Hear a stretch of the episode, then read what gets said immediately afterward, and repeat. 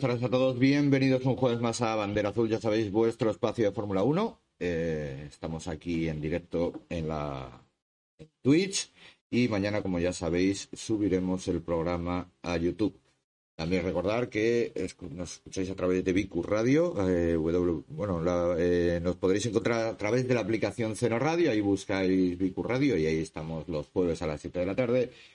También estamos en diametroradio.org y eh, en la FM en Gran Canaria los sábados a las 6 de la tarde también nos podréis encontrar en la 87.6. Dicho lo cual, estamos... Volvimos la semana pasada de vacaciones, pero por algún motivo que todavía no, no pillo, eh, eh, no se subió bien el programa, así que podemos decir que este es el primero y venimos del post de, del Gran Premio de Spa y nos vamos a Zambor y para todo ello tenemos aquí a nuestros compañeros que voy a empezar a pasar a, presentar y el primero de ellos pues ahí lo tenéis Jerónimo Garzón, nuestro ingeniero de cabecera, ya sabéis que lo podréis seguir en Twitter en arroba heroiteam, igual que en Twitch, arroba heroiteam, y en YouTube en Cosas de Ingeniería con Jero. Muy buenas tardes, Jero, ¿qué tal? ¿Cómo estás?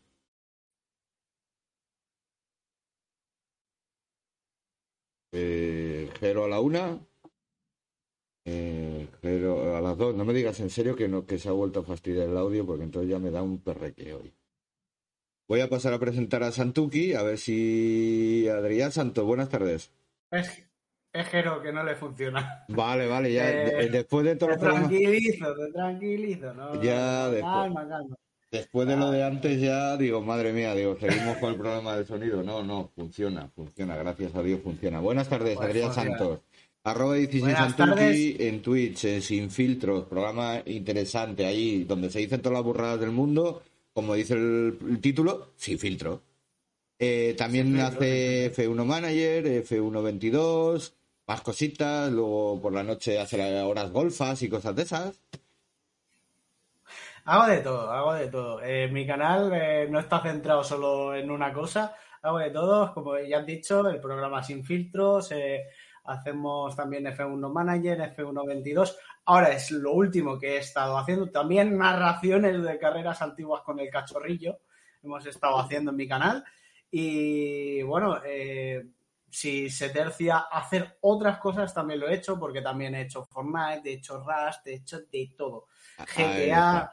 Eh, vamos, que mi canal es un poco variado. Y sí, tuvimos el martes, miércoles, martes. El martes tuvimos el placer de charlar en el Sin Filtros con Tomás Schleifer, que es la cara visible del Soy Motor. Eh, eh, ya sabéis, están Lobato, Rosalén por ahí, pero el que realmente hace el trabajo sucio y el que está to- todos los días al pie del cañón en Twitch es Tomás y tuvimos el placer de entrevistarlo. Un gran seguidor de las categorías inferiores porque también es el comentarista del Campeonato de España de karting y recomiendo mucho eh, a toda la gente ver ese programa porque os quita mucho el estigma de lo que es el soy motor, porque todo el mundo se piensa que el soy motor es eh, lo que dice Lobato y lo que hace Lobato, pero no. Eh, este hombre quita mucho el estigma de lo que es el soy motor y recomiendo mucho ver ese programa. Pues muy bien, eh, bien- hola, buenas tardes a Chema, que está ya en el chat. Eh, vamos a seguir pasando a presentar. A ver ahora, Jero, a ver, a ver el ingeniero. El ingeniero con fallo de sonido, esta se la apunto. A ver, Jerónimo Garzón. Esta, mira, estoy apuntando, ¿lo oyes? Estoy escribiendo la libreta. Tinti, Jero. Ingeniero sin sonido, 1 del 9 de 2022. Buenas, tardes, Jero, ¿qué tal? ¿Cómo estás? Buenas tardes, espero que ahora sí se me oiga Sí, perfectamente. sí, sí, sí, perfecto, perfecto. Eh, lo que pasa que no, claro, eh, estoy en otro ordenador, no he activado eh, que el micrófono le dé permiso y claro, pues el micrófono no tenía permiso, pues por lo tanto no lo dejaban. Ahí Así está. que decía que, que estaba un pelín, bueno, que me había entristecido eso, de que el primer programa que habíamos hecho que al final no se había subido. Digo, hostia, pues bueno, habrá que hacerlo esta vez bien y... y No, no, sí, sí, en directo se escuchaba. En directo se escuchaba, entró gente en el chat, estuvimos hablando con ellos, eh, Ana María lo miró, eh, Adrián lo miró, lo miró varias, y varias gente que le pregunté, me dijeron todos que sí que se oía, pero bueno, lo está mirando y a veces pasa. Eh, no, no, no es muy a menudo, pero dicen que a veces no se sube bien el audio, el codificador de audio y ya está, pero que no es un problema nuestro, quiero decir, que no, no hemos metido la pata en ningún sitio. Así Bueno, que bueno, nada. pues mejor, me, me alegro, me alegro de que sea de que sea eso. Así Eh, que bueno, bueno, pues, vamos a comentar. Lo que ha pasado en Spa y lo que se viene en Zambor. Y para eso también voy a presentar a la jefa y la tenéis. Eh, la jefa, que ha estado, ha estado de puñeteras vacaciones un mes entero, se ha pirado. ¿A dónde te has ido, Ana María? Que- No, que yo- to- to- todo lo que se necesita para cambiarse las ideas. ¿ah? ¿Dónde me fui? Me fui por allá al, Tú te fuiste a al, África, este, por lo al menos. este canadiense. No, no, no, no, no, no, no. Estuve visitando las playas calientes de Canadá. Las playas calientes de Canadá. Eso. Playa y caliente. Sí, eh, en Canadá. Playa caliente y Canadá, no, no, no, no. A ver, Ah, sé- encontré, engañes. encontré, encontré en, en New Brunswick y ay, ay, ay, ya la probé, pero está lejos de aquí. Ana, Ana, no engañes a mi audiencia. No la engañes, por favor. Sí, Por no, no, favor, este- te lo Ana- pido, ¿eh? Ana- Acabamos de empezar. ¿Cómo se, Acabamos de empezar. No ¿Cómo, engañes a cómo se Hombre, llama esto, imagínate. Jero? Eh, lo que tira agua para arriba, que no me sé, Hazers. Tú te fuiste a una zona de Hazers y nos quieres venir a contar ahora la aventura de que estuviste en una playa caliente de Canadá. En Canadá no hay playas. Bueno, no, Sí, no hay sí. playas para bañarse, cuanto menos playas calientes. O sea, no. Allí Sí, hay focas, osos polares que te atacan por la noche, caribús que te pegan los piojos. Hay todo eso, pero playas Caribú, calientes no. Caribú. No, sí hay, eso sí, pero no, no, no que te pegan los piojos, porque si te llega a pegar los piojos, te pegan un... Hostia. garrapatas y cosas de esas. O sea, esos animales son animales Hay mapaches, hay, Claro, hay hay- mapaches, hay, hay arces. hay- O- a- Hay No, osos pero es- negros que te quitan la comida de la, de- de la basura. O sea, hay cosas. Sois un país muy raro. De la basura, si mil fuera, veces. Si, si- fuera de la basura, los osos saben abrir las puertas de los coches, ah, se, se, se abren los autos, las cocinas, la, la, A ver, las Ana, casas. el legado del oso yogi es muy grande. O sea, los osos se ponían la televisión de pequeños y veían al oso yogi robar comida. Y de ahí lo han aprendido. Pero bueno, vamos a lo que vamos. A la Pero ¿qué fue lo 1. que hiciste la semana pasada? Ah, comenzaste el año como Mira, cambié. Ferrari, en la- la- Cambié todo lo de todo como se ve ahora en Twitch y, y de repente no sé, no sé. No sé, no sé. Eh, no sé, no sé. no sé. ¿Binotto sé. no metió la mano por aquí? Eh, si pillo a Binotto, yo estaría en la cárcel. O sea, imagínate cómo está el patio. Si yo trinco a Binotto por aquí cerca, estoy en la cárcel. Cosa más mala de tío. Ahora está ofendido porque por- ahora está ofendido porque le critican. Lo que, lo que hay que leer y escuchar. En fin, nos vamos con el Gran Premio de, de Spa. Eh, historia, yo no sé cómo, cómo calificarla, sinceramente os lo digo. O sea, ese coche es una barbaridad y ese piloto es otra barbaridad. O sea, y si juntas las dos cosas en- a la vez, pues sale lo que salió este fin de semana en... Si gustan las dos cosas y le suman los errores de Ferrari, no puede salir nada malo. ¿ah? Sí, no, pero es que Rolex y Ferrari van juntos. O sea, eso mm, tienes que saberlo. O sea, sabes que hasta el propio... Mira, a mí, eh, y, y, eh, mucha gente ha criticado a Alonso por el chistecito de Ferrari, pero es que al final tiene razón. Que al final Ah, hacen cosas muy raras. Y luego ver a, Iñaki Rueda, que eso es lo que más me ha cabreado de todo, parafraseando a Sena para justificar el error último cam- el ul- la última entrada en boxes para buscar la vuelta rápida, la liada que le hicieron porque encima no fue culpa de, de Leclerc, fue culpa del equipo. Eh, y, y justificarte en una frase hecha de Sena de hace 30 años y para quedar bien, o sea, es que es, es todo un esperpento, pero bueno. eh. No sé, eh, eh, Jero, el Red Bull no trajo el chasis ligero, no lo puso este Gran Premio, y aún así, yo supongo que habrán pues, después del verano es, es, vamos a, por decirlo de alguna manera, es norma habitual que todos los equipos traigan cosas nuevas porque han estado trabajando durante el verano, por mucho que digan que han sido un parón de vacaciones. En las fábricas ha trabajado yo creo que más que nunca en el año. Eh, no han traído ese chasis con el que han mareado. Yo creo que eh, han jugado a, los trileros, ¿no? Nos han enseñado la bolita con, con el chasis y han tenido que traer más cosas porque la superioridad de Red Bull este fin de semana ha sido abrumadora. O sea, lo de, lo de un solo intento en clasificación y meterle un segundo a todos los demás. Sí, eh, tú piensas, Fran, cuándo termina el plazo para modificar la parte eléctrica de estos coches, que no recuerdo bien, pero creo que es este mes de septiembre. Lo que no recuerdo es el día. Eh, todos han tenido que traer un nuevo RS y yo estoy seguro, vamos, y no me cabe la menor duda de que Red Bull ha traído un RS, una parte de MGUK y recuperación de energía mucho más eficaz de la que tenía hasta ahora. No digo que mejor que el resto, pero todo suma, ¿no? Y, y si tenemos en cuenta eso, más el coche de Red Bull, que es, aerodinámicamente es el coche más eficiente de la parrilla, y tenemos en cuenta la nueva directriz técnica en la cual han elevado la altura de, de los coches, si no recuerdo mal, unos 8 milímetros o 10 milímetros, pues blanco y en botella. El Red Bull es un vehículo que mm, ya desde la época, incluso antes de la era híbrida, el Red Bull era un vehículo que siempre corría con algo más de altura que, que el resto de la parrilla y saben extraer muy bien el potencial de, la succión, ahora con el efecto suelo mucho más potenciado para todos los equipos, pero Red Bull ha sabido aprovecharlo mejor que nadie. Tienen un coche que, que empezó regular con la fiabilidad, es verdad que tuvieron que cambiar, de hecho han cambiado el diseño de esos pontones y han cambiado una serie de cosas, pero que ya lo tienen por la mano y luego tienen a un pilotazo y un animal de carrera como es Verstappen, pues mm, creo que tienen la mejor combinación coche-piloto ahora mismo de toda la parrilla. Si a eso le sumas que Spa es un circuito que sobre todo eh, premia al coche eficiente, recordemos los antiguos Force India y Racing Point, que aunque eran coches que no generaban mucha carga, sí eran coches bastante eficientes aerodinámicamente, así que en ese aspecto pues se le juntó todo. Eh, Si ahora en Zandvoort, este fin de semana, Red Bull es capaz de meter otro churro a la competencia, pues mira, ya sí que es verdad que entonces apague y vámonos. Pero me imagino que en Zandvoort eh, la cosa no debería de estar, no digo que no gane Verstappen, pero la cosa no debería de estar tan fácil, tan sobrado como estuvieron en Spa. Adrián Santos, un segundo de diferencia.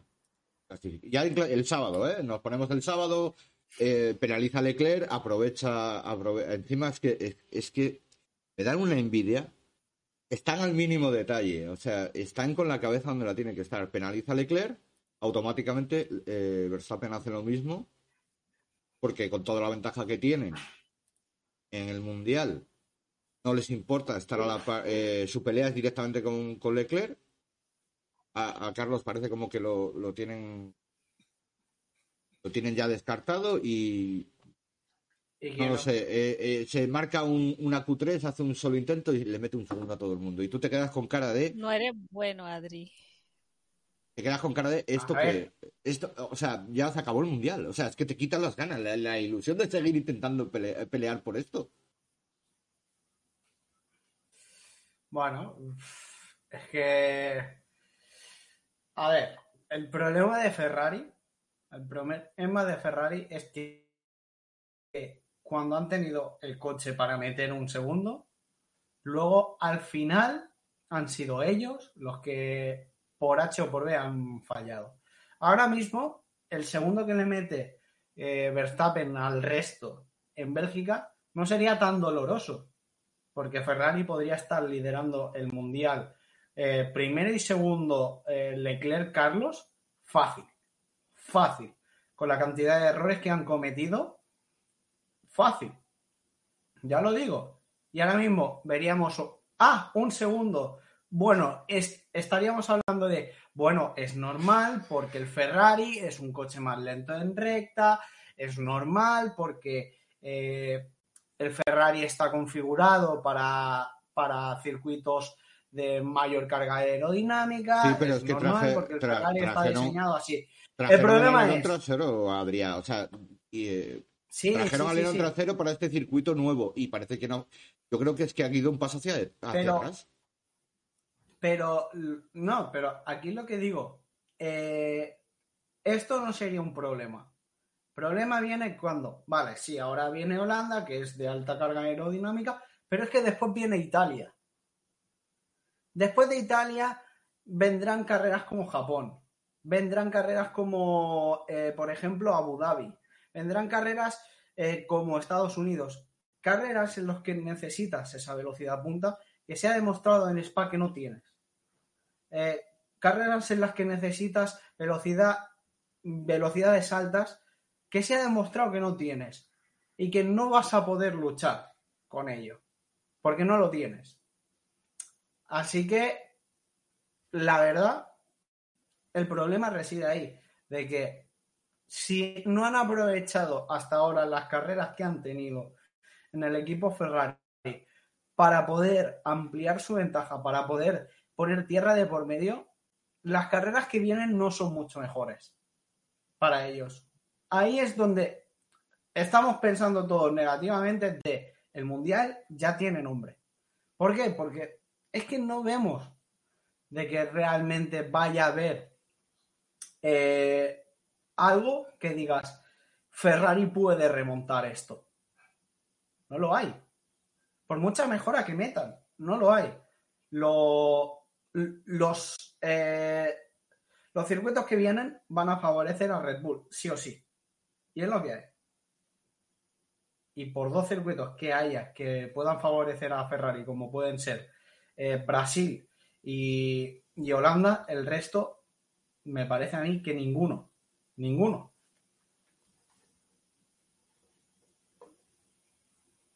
Ana María Mercado.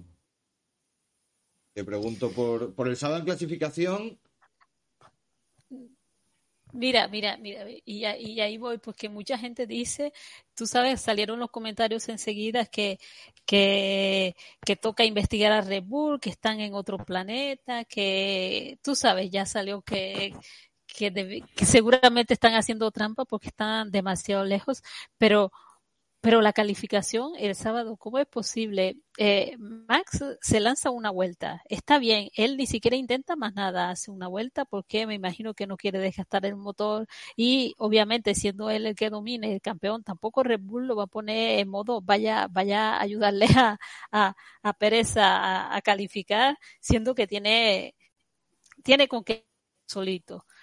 Y eh, ¿Qué viene? Ferrari comienza a cometer errores. Leclerc, sí, es cierto, él en la calificación va a salir de atrás, no tiene que sufrir por eso. Ve, al mismo tiempo sale en clasificación, primera cosa, eh, que no está confortable con las gomas, se equivocaron de gomas. Entonces el equipo le dice que no, que fue un error, parece que no le pusieron las que, las que quería o las que debía. Y ahí comienza el, show de Ferrari, porque el problema de Ferrari que ellos se equivocan, me Leclerc no es capaz de tener la cabeza fría. Se equivocó Ferrari, ok, trabaja con lo que tienes, haz una vuelta rápida, lánzate, aprovecha, comienza a decir que si para, que si no para, que si entra, que si no entra, que me quedo fuera, que me quedo dentro. Y ahí pierde la cabeza. Luego, luego vamos a decir que eh, eh, Sainz hizo su error solito porque le pusieron le pusieron a Leclerc para que le ayude no puso no pudo mejorar su tiempo. Entonces ahí es donde voy. Sí eh, Verstappen voló al mismo tiempo no cometió errores que los otros cometieron. Pérez ah, terminó disculpándose con el equipo porque también tenía para calificar mejor y no y no lo hizo se dejó quitar la, la de Sainz, siento que Sainz había cometido cantidad de errores y que no pudo hacer su última vuelta lanzada. Entonces decimos que sí, que eh, obviamente es una muestra de que Red Bull ha mejorado, de que están trabajando bien en el motor, pero lo que también le ayuda es que eh, Ferrari sigue cometiendo errores. Y con quién están compitiendo Sí, los otros están cometiendo errores. Entonces yo no pienso que hayan volado demasiado. Y Adri ahorita, Ferrari la tuvo y la dejó escapar. La victoria no podían conseguirla. En las No, no, condiciones- no, no, pero no, no hablo de la victoria, que tuvo la oportunidad Em. de, de, de sumar más puntos durante la temporada Sí, hasta ahora. eso sí, eso sí, durante toda la temporada sí. Además, er- errores por parte de los pilotos y errores por parte del muro. O sea, ahí han cometido. El coche es precisamente este año el que es muy bueno, o ha sido muy bueno, ahora ya está perdiendo punch, pero sí estoy de acuerdo en que la estrategia es nefasta, los pilotos han cometido, Sainz le ha costado trabajo coger el punto a este coche, hasta que lo ha conseguido ha tardado unos cuantos grandes premios, y Leclerc ha cometido errores infantiles en momentos muy, muy Decisivo. pienso de sí, sí. Entonces, al final, cuando empiezas a sumar el- a lo largo de la temporada, realmente. Lo que pasa es que con la evolución que ha tenido Red Bull y con el con ese empuje tan fuerte de Verstappen, no sé hasta qué punto Ferrari ahora mismo estaría con esa evolución que ha tenido Ferrari también más lenta, no sé hasta qué punto Ferrari estaría también contra las cuerdas igualmente, pero sí, seguramente habría ahora mismo más, más interés en este campeonato.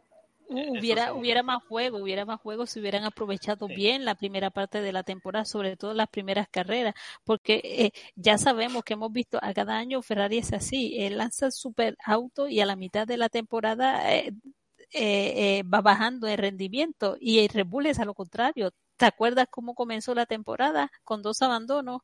Un Sí, doble abandono lo- lo- los dos pilotos, bueno, un abandono creo que la primera fue Verstappen y después los dos pilotos abandonaron. Entonces tú dices, Bull es a lo contrario, comienza, comienza y, y va arreglando sus, sus, sus, sus- sus problemas mecánicos y los pilotos van corrigiendo y a la final va mejor. Y en cambio Ferrari, que debió aprovechar la primera parte porque lo tenía todo en las manos A su favor. A su favor, pues no lo supo aprovechar y, y- y obviamente a estas alturas yo pienso que es imposible darle una lucha a Red Bull. Sí, me estaba acordando además, Ana, bueno, y los demás también os acordaréis del año 2018. El, el contendiente era Mercedes, no era Red Bull, pero prácticamente empezó muy fuerte Ferrari ese año. Además, Vettel tenía muchísima confianza y, sin embargo, poco a poco se la fueron minando. Y digo, se la fueron minando desde el muro a, a Vettel. O sea que al final ese año terminó, pues eso, al final Hamilton levantó otro mundial y demás, pero, pero es verdad que eh, me estaba acordando ahora, digo, es verdad que empezaron aquel año muy parecido a este. A este. Y igual al 2019, ¿no recuerdas cuando llegó? También, pienso también. cuando llegó, cuando llegó Leclerc, comenzaron muy bien, el auto estaba de cara para que las cosas salgan bien, pero claro, Ferrari en lugar de decidir y de escoger sus, sus pilotos, eh, dijo, no, vamos a dejarlos pelear y entre los pilotos se las arreglaron para destruir todo. Y luego llegó el domingo. Y, Ay, y- luego, ay, Dios. y luego llegó el domingo. Sea, el sábado, el sábado estaba cortándome las venas en, en horizontal y el domingo me las corté en vertical ya. Ya, bueno, Déjate las largas, Ya si, no merece, tenía. si no merece la pena. si Ya no- no sé si, si dejarme las largas, hacerme rastas o, o no sé. no sé. Eh, luego, muchos, pro- eh, Gelo, muchos problemas para Leclerc en tráfico. Eh, el coche, el coche de, de- de Verstappen eh, parecía muy ágil, no tenía problema ninguno para adelantar, pero se vio bastante entorpecido Leclerc y no sé exactamente cuánta culpa tiene el coche y cuánta culpa pueda tener él. Bueno, eh, creo que no ayuda lo de, o sea, el hecho de la mala suerte con el tir-off, que se le calentaron los frenos delanteros y tuvo que parar enseguida. Eso te saca un poco de punto, pero sí es cierto que un piloto que aspira a ser campeón del mundo, solo por eso no debes de quedarte, ¿no? Quiero decir, a un, al mismo Verstappen, a, a Fernando Alonso, a Luis Hamilton le ocurre eso y bueno, puedes escuchar por radio algún mensaje que otro, pero al final se ponen a ellos a trabajar y, mantienen el ritmo si el coche no tiene ningún problema. Lo que creo que aquí se juntaron varios factores. El primero, eso, eh, sacaron de punto a Leclerc. A Leclerc es un piloto que todavía a día de hoy sigue siendo un piloto que es más fácil sacarle de punto que a otro. Con todo mi respeto por el talento enorme que tiene, pero sigue teniendo puntos a pulir. Y el segundo, eh, el segundo punto creo que hay que, que estudiar es el hecho de que a Ferrari la elevación de, de esa altura libre al suelo no le vino nada bien. Eh, creo que ha sido uno de los equipos más perjudicados con esta nueva normativa de, eh, técnica. Mucho- muchísimo por, Y- y aún así muchísimo por Pousinger. Sí, sí, sí. Eh, porque Ferrari sigue mm, usando una, una suspensión más dura de. O sea, todo. eh, siempre que se habla de suspensiones duras en Fórmula 1 es la tónica. O sea, que la gente no se piense que cuando se habla de suspensión blanda en Fórmula 1 se habla de un Mercedes clase S. No, no estamos hablando de, de eso, ni mucho menos.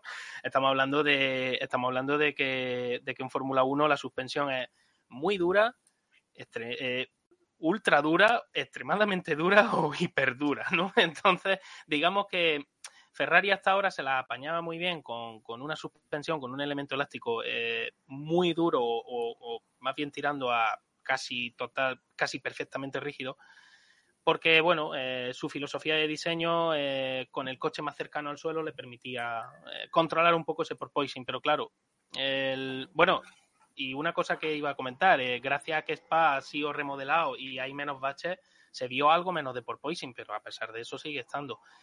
Sin embargo, Red Bull es un coche que ya lleva muchísimos años experimentando con ese rake alto. Ahora no es que lleven ese rake, ni mucho menos, no es contraproducente con esta normativa, pero sí son capaces de, de controlar más esas oscilaciones verticales y, y con el coche más alto siguen encontrando esa carga aerodinámica, ese, ese fondo sigue trabajando y extrayendo aire mm, o trabajando con, con mayor volumen que el resto de la parrilla y por lo tanto tiene más potencia y por lo tanto pueden controlar mejor ese porpoising. Puede usar una suspensión un poquito más blanda y además con una suspensión un poquito más blanda eh, aplaca el desgaste de neumático y además hace un coche, digamos, entre comillas, más dócil a la hora de llevarlo por las curvas, la tracción, la frenada, etcétera. Cosa que el resto de competidores no pueden. No pueden porque tienen su filosofía de diseño les hace ir todo lo bajo que tengan que ir.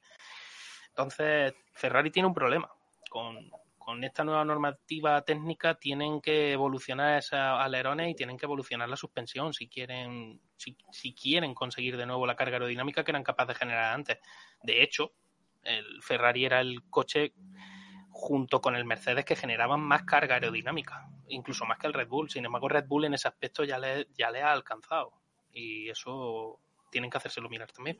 Y, Jero, una preguntita, una preguntita que ahora que hablaste de la nueva normativa que me pareció muy gracioso que a las preguntas donde contestó cuando le por su rendimiento decía que bueno, gracias a, a Mercedes, gracias a la nueva normativa tirando la la la la la, la, la perla entonces eh, yo te iba a preguntar a ti, ¿cómo se hace que la nueva normativa se supone que, bueno, Mercedes peleó tanto para conseguir eso y resulta que estuvieron muy, yo los vi feo en, calificación, o sea, en carrera se apañaron un poco, pero en, en calificación fue terrible. Yo lo, yo, yo pensaba que iban a ser mejor. Yo dije, bueno, ya con los otros dos detrás, pues, obviamente me Mercedes eh, eh, 1-2 prácticamente. Yo dije, ¿qué fue lo que les pasó a Mercedes?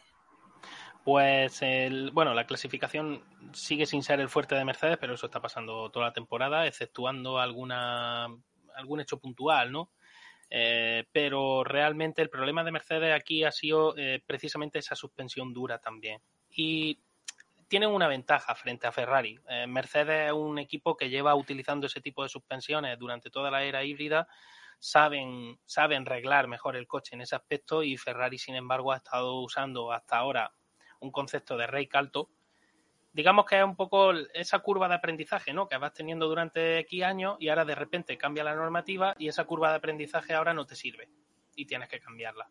A Mercedes le ha venido bien. Red Bull es un equipo diferente porque ellos, bueno, eh, se adaptan a los cambios mucho más rápido que el resto. Tienen, digamos que tienen un equipo técnico que, abre más la mano a, novedades y también han tenido sus errores gordos. Eh, recuerdo 2015, eh, la era híbrida, que fue un año de los malos de Red Bull, pero, pero es cierto que son un equipo más flexible. Y Mercedes, eh, durante toda la era híbrida, es verdad que ha estado usando una, unos esquemas de suspensión más duros, saben reglar el coche, como he dicho antes, mejor.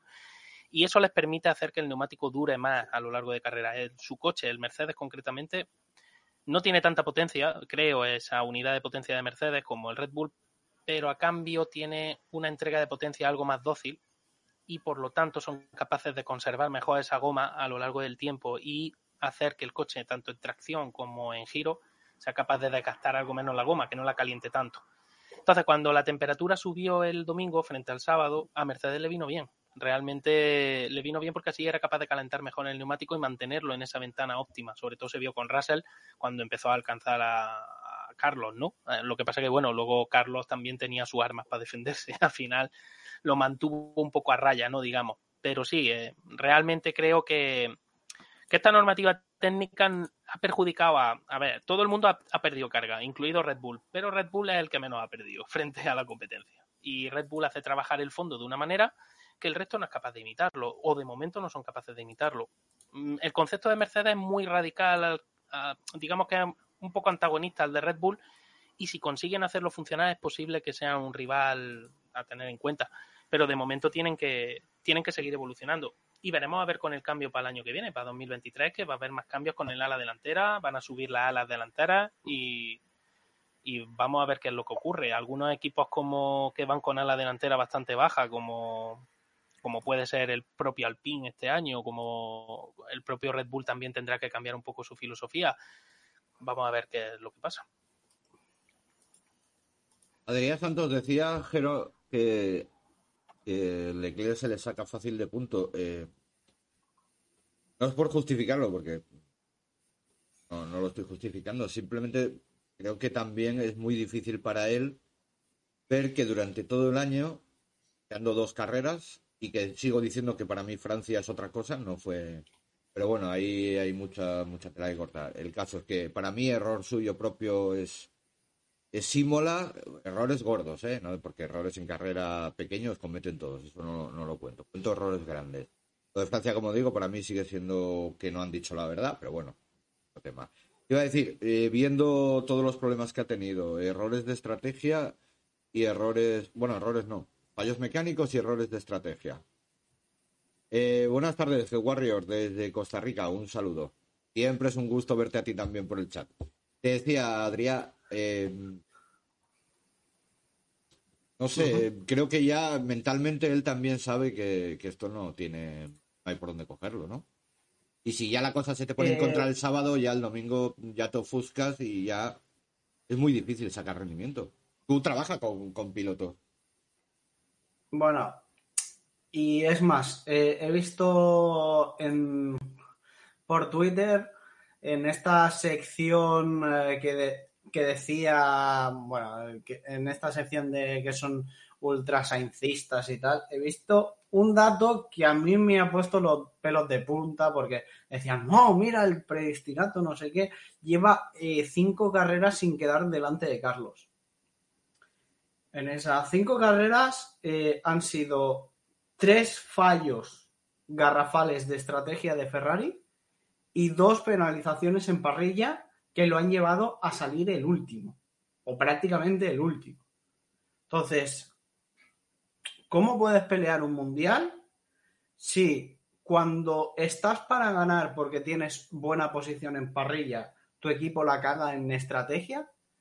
Y cuando mmm, no sales en parrilla bien, no es por culpa tuya, sino porque tienes que cambiar piezas, eh, porque realmente no funciona bien el, motor y, se desgasta y, y, tal. Y además es que tiene, eh, es la segunda vez que penalizan parrilla aquí en Spa.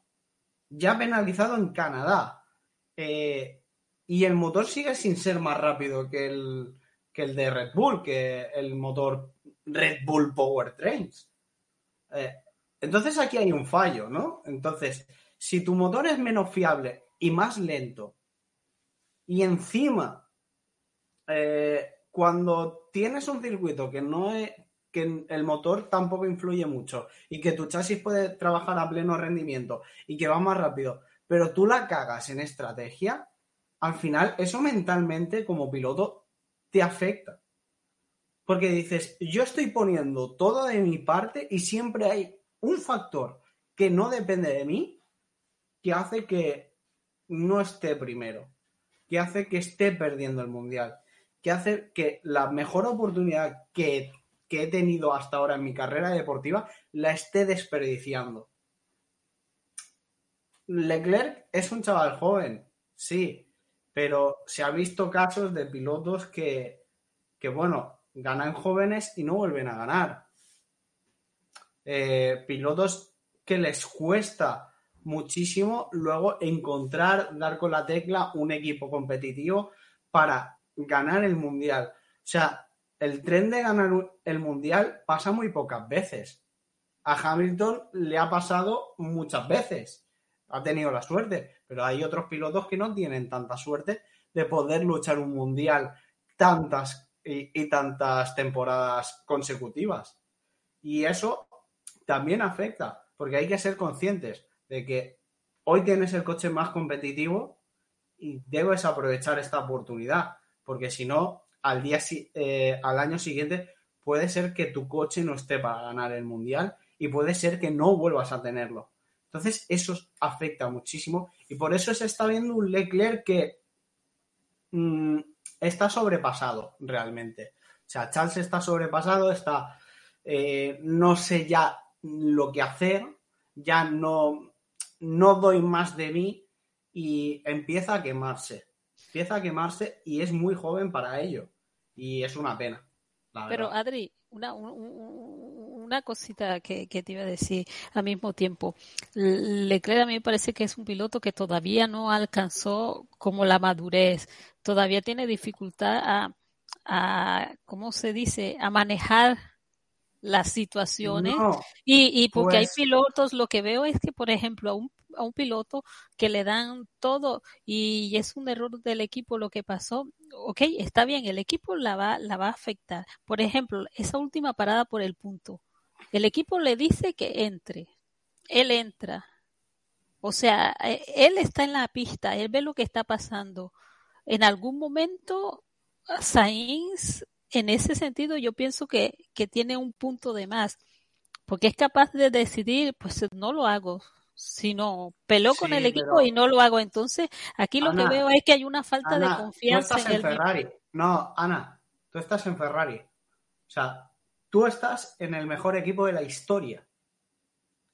Tienes que hacer caso a lo que te diga el equipo, porque para eso es el mejor equipo de la historia. Que Sainz eh, sepa leer las carreras muchas veces y mm, pasar completamente del equipo, eh, vale. Tiene la suerte de que le está saliendo bien porque no hay nadie que le esté apretando por detrás. Pero también hay que recordar que hay pilotos que se han saltado las normas de Ferrari y en dos días les han dicho, eh, recuerda tu contrato, te vas a la calle. Porque Ferrari, ¿eh? No hay que olvidarlo. Ferrari está por encima de cualquier piloto. Y Leclerc ha crecido bajo esa filosofía. Porque ha crecido bajo la tutela de Ferrari. Él ha crecido bajo el, el equipo por encima de todo. Entonces, él hace caso al equipo. Sí que lo vimos en el pasado mucho más rebelde y se le criticó un montón. Porque hay que recordarlo, ¿eh? Se le criticó un montón. Sí, pero al, al mismo tiempo es el momento donde todos criticábamos a, a Vettel y nos parecía, nos parecía bueno, mira, Leclerc está poniendo al, al, al campeón en su sitio y está mostrando las garras y entonces aquí, ahora que él es el titular, Ana, Ana, aquí en la prensa española, eh, porque se odia a Leclerc en el habla hispana, ay, porque se odia a Vettel en el habla hispana, pero si tú ves recortes de prensa de Italia, decían el niño eh, debería calmarse, el niño no está hecho para Ferrari, Ferrari no es esto, no sé qué. O sea, la prensa italiana se metió muchísimo con Leclerc en el año 2019 por saltarse órdenes de equipo, ¿eh? Y decirle, mira el niñato lo que está consiguiendo, es que al final eh, de luchar por victoria vamos a pasar a, a no hacer ningún podio y es culpa de Leclerc y es culpa de Leclerc y es culpa de Leclerc. Y es así. Eh, vamos con una pregunta del chat. Jero. Jerónimo Garzón. ¿Se llegó a la fecha Sí, de sí. homologación de unidades de potencia? ¿Cierto? Pregunta. ¿Con este desarrollo Sí. de Honda lo ven fuera de 2026? Contéstale tú. Mejor. Eh, la fecha de homologación de unidad de potencia lo que ocurre que es que han ido, lo han desglosado en el motor de combustión interna, que eso ya se homologó en 2021, si no recuerdo mal, que me corrija Adrián, si, si creo que, que fue a final de 2021, creo, el ICE, pero no Sí, lo sé seguro. sí. Y Sí, luego sí, por sí, me suena. y el ERS ya eh, lo desglosaron eh, batería, MGUH, MGUK, ya sabemos que se divide en, en, los- en, esa- en esas piezas. Y la última que se podía homologar era, creo, la MGUK, creo recordar. Y, y esa sí creo que es este mes de septiembre o, octubre. Ya no ya digo que como estoy ahora mismo fuera de, de mi sitio habitual, no, no tengo aquí a mano los, los escritos ni nada, entonces no puedo mirarlo. Si lo podéis mirar vosotros y corroborarlo mejor, una vez que ya se pasen, eh, lo que sí le puedo decir es que una vez que ya se pasan esas fechas de homologación, tú ya has presentado la pieza y las únicas razones por las que puedes argumentar mm, cambiar el diseño original de esa pieza es eh, haciendo un escrito a la FIA y eh, argumentando razones de fiabilidad. Y creo recordar, no, no estoy seguro de eso, que el resto de equipos tienen que aprobar esa, esa, esa modificación de, de que presentaste con respecto al original, que normalmente los equipos suelen no suelen poner muchas trabas en ese aspecto porque saben que luego ellos lo van a necesitar también. Así que suele ser, pero bueno, ya digo, eh, depende de depende del tipo de modificación que se le tenga que hacer a la pieza, hay que presentarlo a la FIA, los técnicos de la FIA y los equipos tienen que aprobarlo y, y demás. Una vez, ya digo, que has presentado esa, ese elemento en, dentro del plazo admitido por la FIA, eh, hasta el último día que sea, eh, esa pieza se presenta, se homologa y ya no se puede modificar su diseño. Lo que sí se puede es, eh, ya digo, por razones de fiabilidad, argumentando esas razones de fiabilidad, pues cambiar algún, algún diseño. Los, direct- los técnicos de la FIA sí te van a vigilar muy mucho, a ver qué es lo que haces, cómo lo haces, y se supone que no debería de mejorar las prestaciones de ese, de ese elemento, simplemente mejorar la fiabilidad. Bien. Eh, vamos a dejar Ferrari ya de lado. Ferrari, la verdad es que no, Ya, nos, ya. no- nos hace medio programa, siempre. Todos los fines de semana la lía, todos los fines de semana nos lía. Medio, casi entero. Es que, es que como las lía tan gordas, pues prácticamente no se hace medio programa él solito. No, que vamos con. A ver, eh, porque todavía estoy. Acabo de ver hace nada, hace, no sé, una hora o así, a, a Fernando Alonso saliendo del box de, de Mercedes con la gorra en la mano. O sea, a ver, eh, contarme, eh, yo qué sé. aquí no voy a opinar, pues, ¿para qué? Eh, prefiero que lo hagáis vosotros. No, prefiero que lo hagáis vosotros porque me podrían cerrar el canal, eh, Ana meterme una hostia y mandarme al Polo Norte y eh, Adrián Santos retirarme la palabra. O sea, si digo todo lo que pienso. Así que mejor os dejo a vosotros, empiezo con Ana María Mercado. A ver, todo este lío de Ah, la claro, carrera. y él no. Eso, eso sí, ¿eh? Lo- de lo único que voy a opinar es del- de, de la acción en sí en carrera. La culpa es de Hamilton, que no le da espacio a Alonso. Ya está. Ahora, Ana. Ana, Ana, te han elegido a ti porque eres la presidenta del club de fan de Fernando Alonso en Canadá. así que Ah, sí, sí, sí, sobre todo, sobre todo. Anda. Eh, no, porque Frank, que me quiere tanto que me manda todos los problemas a mí de primero. No me, es, eh, en serio, yo, yo, yo lo que pienso que esto ha sido una, una, una batalla de, de, tú sabes, eh, egos inflados.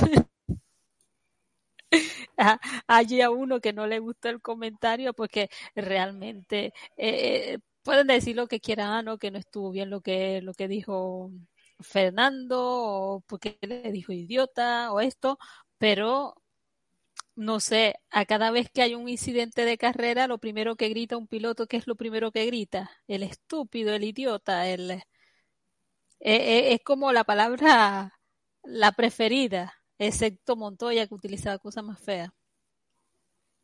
Pero bueno, y, esto yo lo que pienso que es que eh, Alonso tampoco da puntada sin dedal, le reflexiona mucho lo que dice y esta puya de que no sabe andar de detrás, sino delante, pues eh, es lo que hemos visto toda la temporada, todas las temporadas anteriores, que siempre salía en, en, en, en polen y que no había quien lo alcance.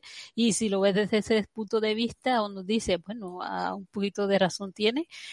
Ah, Pero son cosas que yo creo que un piloto tampoco debe decir. Eh, en la radio porque no se ve bonito, se ve muy feo y después aparece el respeto y la competición, etcétera. Eso dicho, si lo hubieran dicho de un piloto como Yuki, Stroll, ah, eso se queda ahí y se vuelve un meme y dice, sí, sí, eh, eh, es que es un idiota. Total. Si lo dicen, si lo dicen de Yuki o Stroll, Exacto. hubiera quedado como, como un padreada de Alonso a los Eso. novatos y, a dos días ya, ya, Ya, no existe. sí, porque nadie va a pedir que, que, que, que, que, que tiene que disculparse, que tiene que darle más largo, no, ni siquiera se queda ahí y ya está, porque ¿qué no le han dicho a Stroll en pista? Idiota, y mejor no digo las otras palabras porque es bueno decirlo en- en- al aire. Esto dicho, luego y, viene y precisamente se lo ha dicho su futuro compañero de equipo. exactamente Recuerdo, recuerdo Estados Unidos 2018. Eh, 2018 o 19. Y eso Fue- que fue en no- la Ah, salida, ¿no? 19 ya no En la-. En la Sí, salida. En la eso- primera vuelta, ¿verdad? Sí, lo recordaba. 17, 18. era. 17 o 18 tuvo que ser, fue con McLaren Honda. Sí, Eso fue sí con el recuerdo. McLaren y, y, y eso que No, con McLaren Renault, creo ya, ¿eh? Ya era Renault, entonces 18 tiene que ser. Porque Sí, si me fue parece que 17, sí. entonces 18. Si es Renault es 18. Si, si fue el 17 fue sí, con sí, Honda. sí. Y, y eso que ni le, ni le, ni le pusieron penalización a si recuerdo bien, lo dejaron incidente de carrera porque no decían que, bueno, no había de dónde sacarla.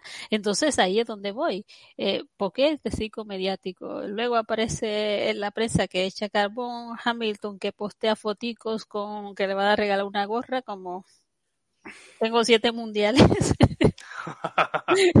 te regaló mi autógrafo y ahí se van inflando los egos y Alonso decide que a él va a buscar el premio. Pero, ojo, yo, yo esto no lo veo tanto como un pique, como eh, una acción medio publicitaria, por así decirlo, de, de bueno, porque Pero- son unos genios. O, o- de, de obviamente, atraer, de atraer el foco de la Fórmula 1 hacia ellos. Porque, a ver, Hamilton esta temporada no está ganando carreras no. y Fernando, pues bueno, la está liando 24-7 fuera de pista. ¿vale? Exacto, eh, eh, eh, él Que, se todo. lo, que se lo digan a su fufu. A su- y- Sí, sí, sí. Los dos son unos genios. En, Sí, en pero- la pero yo digo, es gusta. que, le- encima les gusta. pero les encanta, pero yo sido- digo, yo digo que, que, que Hamilton s- hubiera, podido ser más y ignorarlo también. ¿Por qué? Porque le dio, le dio argumentos a Fernando para llamar la atención. Él, tú, como tú lo acabas de decir, él, él le encanta eso, llamar la atención y no se quedó, porque fíjate que se fue a buscar la gorra porque sabía que iba a haber fotos, sabía que todo el mundo iba a estar encima y Hamilton tú le ves la cara, la, la, esa, la foto, la foto, yo pero diría que esta es los la foto más inédita, pero no lo ves. Tú ves que Hamilton está muerto de la risa. Claro, y, y Alonso también, o sea, yo creo, yo creo que se la han colado a todo el mundo. Bueno, De, obviamente. "Guau, estos dos están peleados. Y luego, en realidad, fíjate. Sí, No, es un poco lo de rememorar viejas rencillas, el 2007 otra vez, no sé qué, no sé cuánto, pero yo estoy por ahí todo el también. mundo. Estoy, Pero, eh, estoy, estoy. Eh, eh, eh, eso dicho, yo pienso que Hamilton no se esperaba la visita. Ah, yo sí, yo sí. Bueno, pero le tenía, tenía la gorrita Sí, firmada ya y todo. No, no, no, dice que no. Esto lo han hablado. Esto No, no. lo han hablado. No, pero dijo, esto lo han hablado y lo ha dicho eh, No. Fernando. Bueno, le ha dicho no, pero Hamilton eh, dijo, Luis a Fernando, te vienes por aquí y ya verás las risas que nos vamos a echar todo el mundo pendiente de la fotito. Pero no, no, no, ese es el cuento que me ha, me ha hecho gracia porque Hamilton dice que, que no, hizo la gracia eh, eh, posteando la foto, pero no tenía como la intención de verdad de irle a dar la gorra y dice, pero bueno, se presentó y, yo le di una. De todas maneras, estos dos se conocen muy bien y yo digo lo que Adrián. eh, aquí ha habido también maniobra de marketing pura y dura. eh, llamar la atención para que así la gente no se centre solo en Verstappen y su superioridad y, y hasta aquí mi análisis de, de- de todo esto, porque mi especialidad es la técnica automovilística. Y como lo mío son es eh, la zona de pagos, los despachos y tal. Los tuyos son los de hasta, hasta aquí, hemos- hasta aquí hemos Cada llegado. día- Cada día, cada día cero dudas de que estos dos son amigos. Ah, no, no, eh, eh, no, no, eso sí que ya yo me lo quedo en la, me lo guardo en la ¿eh? Estos dos son amigos. No, esa Yo sí no que sé lo si a mí- mismo yo no pasa sé con- si- y, y lo mismo pasa con Fernando y Vettel, ¿eh? Que Fernando y Vettel son amigos. No sé si son los mejores o no, Sí, pero sí, sí. no, no se, no, se No, llevan, no, se tan mal, no se llevan tan mal como sus fanboys eh, cuando los ven en redes sociales. Eso, Hombre, eso. que eh, a la final, a, a la final Fernando no es tan malo como parece. No, es que Fernando, dentro del paddock, no tiene prácticamente. eh, no tiene prácticamente eh, enemigos dentro del paddock. Los tiene fuera. Tiene a su Fufu. Y, y el primero, y el primero es su propio representante. ¿Quién? El, ah, no, ni me hable, que ese no, me pongo mala cuando habla de él. No, yo solo decía, ¿eh? Tampoco. Eh, no, es, es verdad lo de. A ver, eh, como bien decís, esto. Pues se- se- como, como dice Adri, se trajeron el foco de la atención cuando Sí, eh, eh, llegan a la casa de, Max. Es que son pilotos, yo creo que están acostumbrados a ser el foco de atención todos los fines de semana. Y ahora, pues están eh, un poco apartados porque los principales protagonistas, pues Max Verstappen y Red Bull, y Leclerc y Ferrari, incluso Carlos Sainz en España. Yo creo que al final estos también tienen su orgullito y no les gusta y les gusta. Entonces, eh, de lo que dijo Alonso por radio, pues es lo que dicen todos se cabrean en el momento dado, yo no creo que tal. Lo que pasa es que luego se dio cuenta de la repercusión. O sea, luego cuando te bajas del coche ya sabes lo que te va a venir y entonces lo aprovechas. Es verdad. Vamos, que tampoco, tampoco te doy más allá. Por cierto, rendimiento de Carlos este fin de semana, porque no tuvo ritmo. lo de Verstappen vale, pero parecía que tenía un poquito de ritmo con Pérez, pero ni eso siquiera. No sé cómo lo veis vosotros. Hombre, yo lo que pienso es que si seguimos hablando que sí, que Leclerc eh, no confía en el equipo, que esto, que lo otro, eh, Carlos eh, corre solo. Corre solo. El, equipo mete todo sobre Leclerc, se concentra en los problemas de Leclerc y en el momento parece que mm, como si no existiera en la Ana, carrera. Ana, pues menos mal que se concentran en Leclerc, porque si llegan a pasar de él, yo no, sé, yo no sé lo No, que pero- sería del pobre muchacho, ¿eh? La Imagínate. Ca- Casi sí, prefiero sí. que no que no se preocupen por mí, ¿sabes? Yo soy Leclerc y digo, no, no, no, ignorarme. No, no, dejarme solo, semana. porfa. Es, es como Kimi. Claro, un mensaje de radio tipo No. Kimi, leave me alone, dejarme en paz, tío. De, de- de- iros a plantar margaritas, dejarme en No, paz. ¿No viste que, que, que las radios de, de, de ellos decía, pero oye, que las radios a, a Sainz ni siquiera hay respuesta? Eh, quiere decir que Sainz está en su bola y dice, no me voy a dejar, no, no me voy a dejar afectar, no me voy a dejar Oye, oye, afectar. oye, mira, ahora que lo has dicho, que no, que no me acordaba yo que te eh, quería comentarlo con lo de Alonso. ¿Qué ha pasado con, las- con los mensajes? He visto a mucha gente cabreada, otros luego justificando que Alpine sí que le habló durante toda la carrera y le dio las órdenes oportunas. Eh, ¿qué, qué ha pasado exactamente con esto de la radio de, de Alonso Mira. y el equipo? Lo que, lo que yo vi, lo que yo pude ver por la radio, porque alguien coño hizo como una recopilación de mensajes entre él y el equipo, lo que yo vi es que durante toda la carrera Fernando pedía información, datos, pedía datos al equipo que le dieran información a, de tiempos, cosas, y el equipo no le respondía. Entonces finalmente es eso. eh, fue, fue que uno de los últimos mensajes Alonso dice que estaba corriendo con de carrera fantasma porque no recibía las informaciones y parece que daba a entender que, ah, bueno, si lo que quieren es que espere a, a, a Ocon y lo deje pasar, pues que me lo digan, en lugar de tenerme como seco de información. Eso fue lo que pude comprender. Yo no sé si da para No. que, tú sabes, para los fans siempre da mucho que hablar. Eso dicho. Lo de Ocon, Bueno. es, una, lo de Ocon es una puya al equipo, claramente. No. Eh, eh, eh, eh, eso dicho, obviamente, si tú estás pidiendo información al equipo y el equipo no te lo da, eh, Fernando o cualquiera estuviera cabreado. Creo que de todas maneras también a lo mejor hay un poco de, Eh, Eso, obviamente, hay de mar de rencillas. fondo y eso. Bueno. Y, y iba a decir también que Ocon ha tenido más ritmo este fin de semana.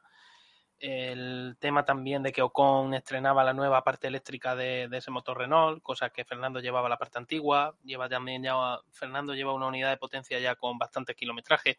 No tenía el mismo rendimiento en Spa, es muy importante la potencia.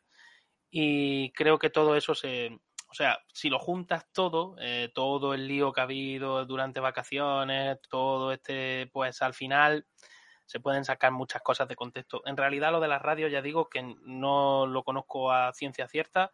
Sí puedo decir que por lo menos gente del equipo que yo conozco eh, me dicen que, que no había ningún problema, pero claro, yo hasta ahí puedo leer, ¿no? Como, como decía que no, no puedo decir mucho más. Si, si se han publicado radios y Ana ha comprobado que sí es verdad que hubo eh, eh, que catimaron ¿no? con la información que le daban a Fernando, a- yo no lo sé a ciencia cierta. Si, si eso es así, pues entiendo que el piloto pueda, si realmente fue así, entiendo que el piloto pueda cabrearse.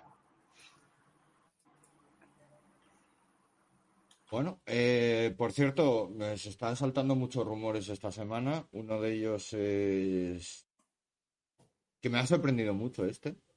Richardo, pi- eh, piloto Mercedes. De tercer piloto de Mercedes. Es que me suena todo tan raro. No sé, Jero, mira, Jero que se tiene que ir Ahora, pronto. Espera, no, es que Jero se va, se va en cinco minutos, me lo está diciendo Sí, ahora. sí, Eh, que hable Jero.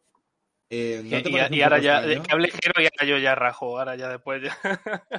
Eh, hombre, no lo sé, a mí me parece muy extraño. Lo de la situación de Ricciardo es más tal y como yo la veo. A ver, esto es opinión personal y no está basada ni en datos ni en nada.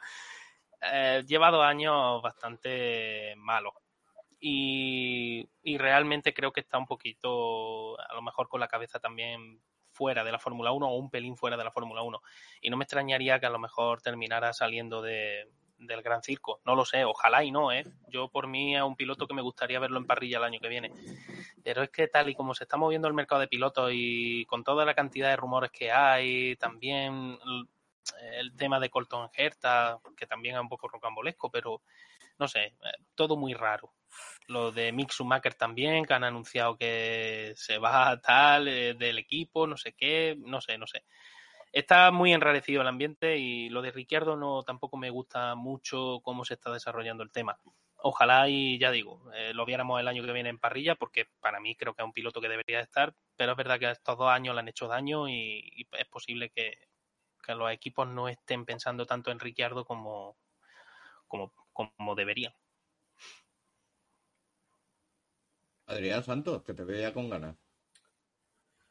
Mira, yo de la Silly Season estoy, pero vamos, harto no lo siguiente. O sea, yo he visto rumores que si Ricciardo a Haas, que si Giovinazzi a Haas, que si eh, no sé quién a Haas, todo el mundo a Haas. ¿Por qué? Porque dicen que Mick Schumacher se va. ¿Pero dónde se va Mick Schumacher? Dicen que si se va al PIN, que si no, porque al final cogerá el sitio de Ricciardo en McLaren. De, de hecho, que no, Adrián, porque se va a ir hecho, a Adrián- Alfa Tauri. de hecho, Adrián lo han sacado del programa de Ferrari ya, ¿eh? No, no, no, eso estaba claro. O sea, eso ya lleva dos meses que, que se veía claro de que, de que Mick Schumacher no iba a continuar en el programa de Ferrari. Vale. De ahí a que se vaya de Haas, está ahí, ¿sabes? Eh, puede irse de Haas, sí. Pero yo creo que el movimiento es más bien por Alpine que por otra cosa, porque hay que recordar una cosa, que Alpine no tiene piloto, que su mejor opción a día de hoy eh, pasa por Mick Schumacher, ¿vale? Por Jack Duhan, que mm, yo creo que está muy verde y necesitaría una temporada más, por ganar el juicio con Piastri, que también es otra opción, eh, o por eh, contratar a un Daniel Ricciardo que está cuestionado. Pero Adri, tú que me dices que la gente, que eres- ¿cuál es esta historia? Que yo digo que no, pues porque está más confirmado con Red Bull, que todo el mundo se le ha vuel- vuelto loca la cabeza que se, que es Carly que vaya al pin. Y yo digo, pero cómo, sí, sí. pero cómo si, si eh, Renault peleando un piloto a Red Bull que ya lo tiene confirmado para el año próximo. No, y además una cosita. Que, a ver, es que la gente no se acuerda de que Gasly y Ocon no se pueden ni ver. O sea, Gasly y Ocon no pueden coexistir en el mismo espacio. Entonces, yo digo, eh, si su fufufu, como le llama todo el mundo, eh, contrata a Gasly, yo para mí va a ser el peor fichaje de la historia. Pero no por nada, sino porque vas a tener un ambiente en el box que ni pro Sena. O sea, y encima con un condicionante, que no tienes el coche más dominante de la historia. O sea, No, no, y no me además, no, pero fíjate que además que le pregunté a- con una entrevista que leí en francés y, y- y él dice que, que sí, que le preguntaron y el equipo y él dice que, que Mick Schumacher ¿Por él se conforma con él. ¿Por Hombre, está claro, vas- está claro. va, va a ser un piloto que no le va a hacer sombra y que encima no va a ser un piloto que con el se- que llevas te llevas a matar desde que tenías 11 años. No, no, Que y que que se entienden bien. Hay que también. recordarlo, son franceses, los dos del 96. Estos dos se conocen desde que empezaron en el karting. O sea, han competido toda la vida juntos. O sea, que viene de lejos esta rivalidad. No es que se lleven mal por algo, no, se llevan mal de toda la vida. Y eso no lo vas a cambiar por un año que estén en el mismo box. Es que no, no, no me cabe en la cabeza. Adri, cuando, te- cuando termines con Ferrari en el F1 Manager, tienes que cogerte un equipo así de media tabla y fichar a Gasly y a Ocon. Fuera bromas, estoy con Williams. En, el, en la partida que hago yo a mi, a mi gusto. Bueno, pero ahí tienes, hacerlo. a, Gua- ahí tienes a Guatifi. O sea, ese no. ¿Cómo No, ya llaman? no, tengo a Magnussen. Ah, he ah, echado vale, por pues, poner a ah, Magnussen. Vale, vale. Yo digo, antes de irme, digo, se lo tengo que decir. Digo, o ficha a Ricciardo, le da una segunda oportunidad, o. ¿Te imaginas? Hostia, No, Ricciardo quiero con fichar a Alonso, en plan. En plan, Ya. tener. Que Alonso pase por, por los tres grandes equipos históricos que son Ferrari, McLaren y Williams, que es el que le falta. Así que nada. Bueno, Jerónimo Garzón, que creo que te tienes que ir, si no me equivoco. Sí, ya me Pues tengo que marchar. Muchísimas gracias por pasarte por Sí, aquí, macho. como siempre. Muchísimas gracias a vosotros. Igualmente, ya sabéis que es un placer para mí venir y. Bueno, aunque ahora ya últimamente hablo de temas un poco más random, pero también, Pero igual, también, mira, ve, también lo disfruto. También lo disfruto, Así que no, no hay ningún problema. Pues Sí, antes los- empezabas con- como técnico tal, ahora ya. de ya, ya nada, te ya- metes al barro. a ver, Ya se relajó, ya se relajó. Es, es ingeniero, pero también es persona, hombre. Como a toda persona humana le gusta un poco de salseo de vez en cuando. No son todos Los números en ingenieros la también vida. tenemos. Los ingenieros también tenemos un 10% de humanos, ¿eh? Claro, Como- que tiene, hasta no, que tiene hasta no viajero, o sea, no es, no es ni siquiera un, un- un- Eh, un ingeniero de verdad, entonces- o sea, Claro, es claro, una claro. persona Eso te iba a decir. digo, con conocimientos, pero que es una persona normal, pues claro, a él también le gusta. Mira, te dan las Bueno, gracias bueno, por lo de, lo, de, lo de normal no sé, pero bueno, dejémoslo ahí. Bueno, pues eh, eh, es que entre nosotros todos somos normales. Sí, no, Yo no luego sé de, cómo, nos ve lo- cómo nos ve Sí, la gente. tenemos-. Te manda te, eh, estas noticias rosas, claro, Warrior. A ver, no todo en la vida es técnica, tiempos de tiempos por vuelta, rendimientos. O sea, de vez en cuando, pues hay que estirarse un poquito. Fuerza, aerodinámica Claro, y demás, claro, claro. Claro, Warrior. Ah, bueno, que te, te da las gracias por pasarte también, Warrior. Eh, lo dicho. Pues muchísimas eh, gracias a él también. Pues eso, eh, Jerónimo Garzón, un placer como siempre y nos vemos la próxima, próximo programa que te vengas. Y seguimos Pues- comentando a ver si ya ponen el chasis nuevo en Red Bull y comentamos las nuevas humillaciones que nos toca sufrir a los ferraristas. Bueno, hay que. A ver, ¿qué le vamos a hacer? Es lo que toca. Esperemos que dure poco, relativamente. Venga. Un abrazo, placer, Jero. chicos. Igualmente. Chao, chicos. Adiós, Jero. Pues Jero se nos ha ido. eh, Se- eh, fue el ingeniero y seguimos nosotros. Eh, vamos Y a. Fran se le perdieron los papeles por aquí. Eh, sí, se nota, ¿no? Cuando empiezo a divagar es porque no, eh, no tengo, no sé dónde he metido los Se le papeles. traspapela todo. Eh, eh, sí. El caso, eh, no se me traspapelaría si tuviera cerebro, pero como no lo tengo, pues es lo que, lo que tiene. Ninguno No. de los que estamos aquí lo tenemos. Ni siquiera el ingeniero. Ya, ya lo comprobamos. Al final, eh, bueno, eh, llegamos a, a Holanda. Por cierto, habéis visto, porque es lo que estaba buscando, pero no. Eh, las normas para entrar al circuito de Sandboard. Eh, no he visto nada. yo sí, lo, he- lo he visto, pero por- es lo que estaba buscando, que se me ha traspapelado. No sé dónde está. Creo que se lo he visto a Virutas, poner a Virutas en Twitter. Eh, no sé si ¿Y es a? Virutas o a Vinuesa, a uno de los dos. Le he visto, le he visto el tweet con la hoja donde pone las barbaridades que piden y creo que le he dado algún me gusta a eso. Voy a ir a mi ¿Cómo cuenta. así? Barbaridades que piden. ¿Qué es lo que hay? Eh, pues ahora te digo, ahora te digo, Anita, ahora te digo. Ya lo verás, vas a flipar. Eh, vas a flipar. Eh, no, pues, a ver, a ver, no. Eh, debe ser. A ver, respuestas no. Nada. Es Viruta que, no es es. que Virutas no es, entonces, entonces eh, sería Vinuesa, supongo.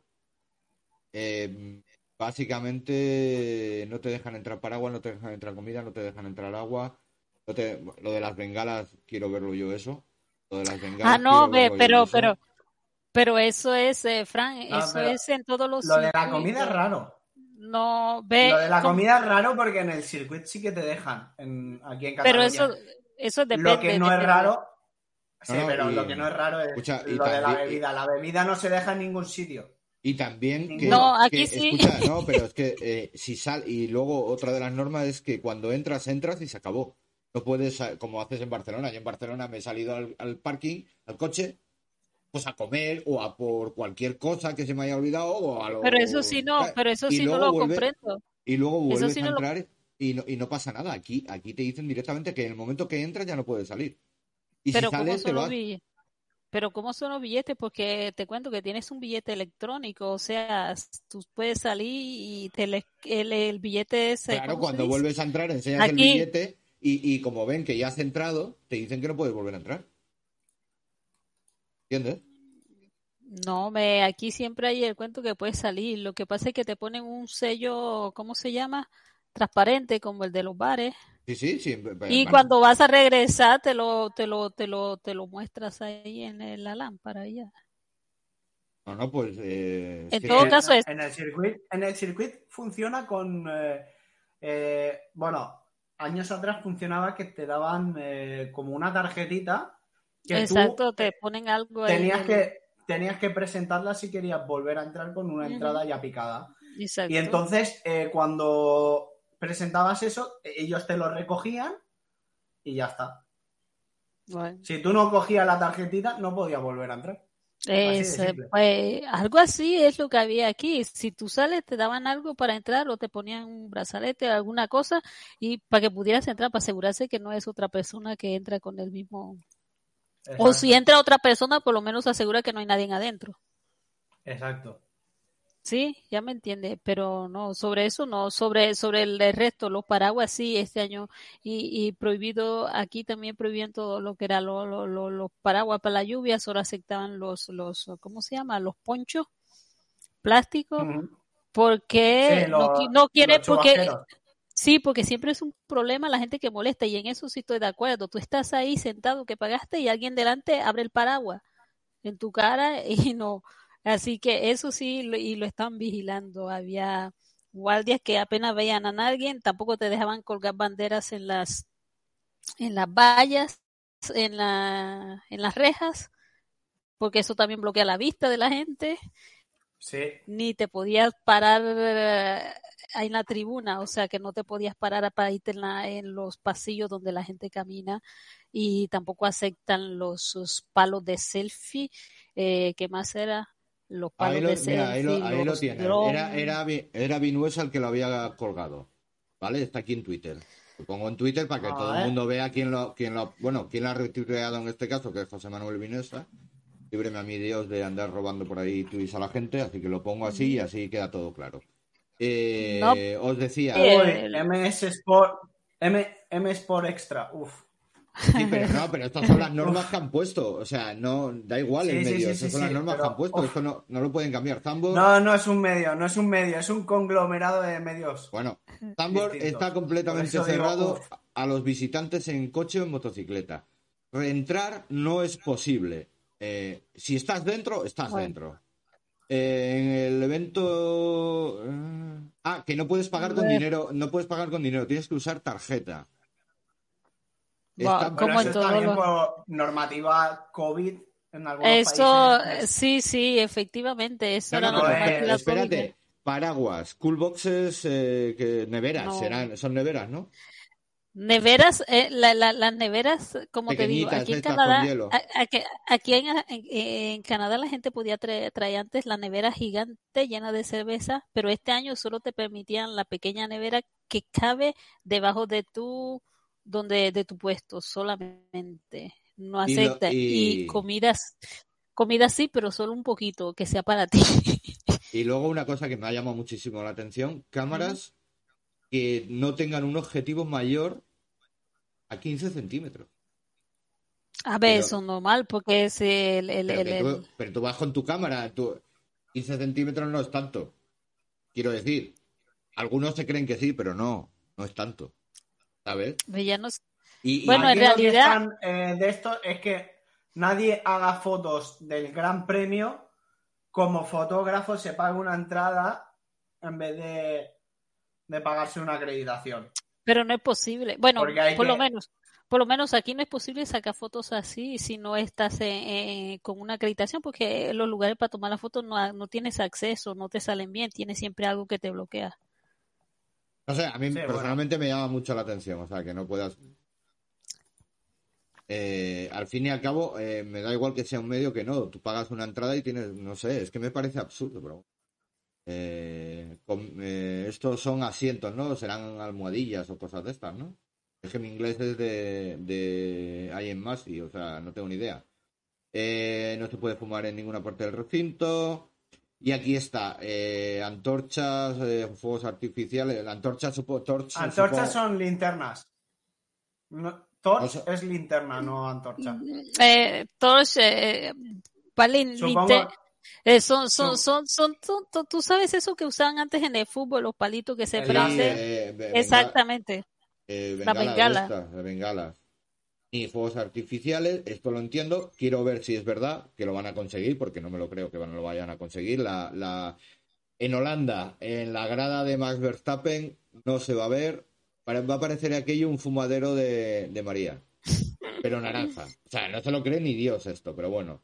Está prohibido traer tu propia comida, tu propia bebida. Solo puedes traerlo bajo razones médicas.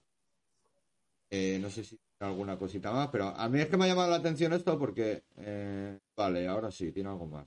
¿Qué es? Eh, eh.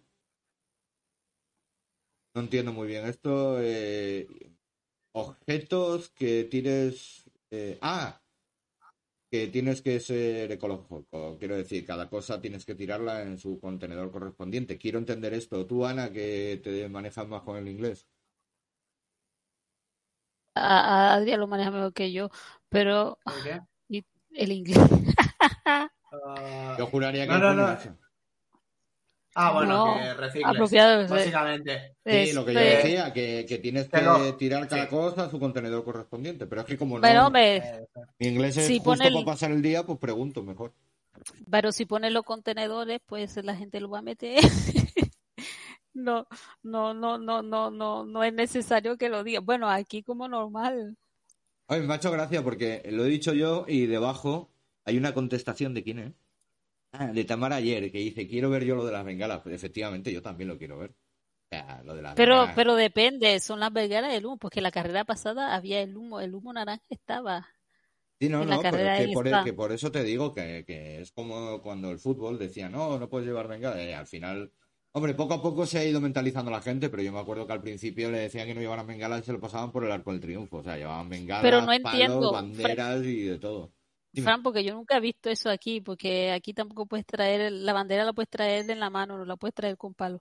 Pero este cuento de las bengalas, yo no sé, es que las que echan humo son las mismas que, Estos son, porque, estos son- esto es muy que- europeo. Estos son, son bengalas señalizadoras. Ah, ah, ok, como cuando, como cuando tienes un accidente y prendes el, Sí. Mira, eh, Ah, Perplejo dice, alguien perderá La- un ojo la- con las bengalas al tiempo. Eh, no son las bengalas que yo sí me acuerdo de, de, por ejemplo, del Estadio del Español, que no sé si irá por ahí Perplejo, eh, del Estadio del Español que murió un niño por una bengala que se lanzó de fondo a fondo, pero no son ese tipo de bengalas. Ahora las bengalas que usan son las señalizadoras, las bengalas de humo. Entonces tú la abres y sale el humo. Eso es como cuando tienes, eh, no sé, militares o tal, tienen un accidente, tienen que señalizar una posición y eh, la abren. Lo que pasa que ahora pues hay todos los colores.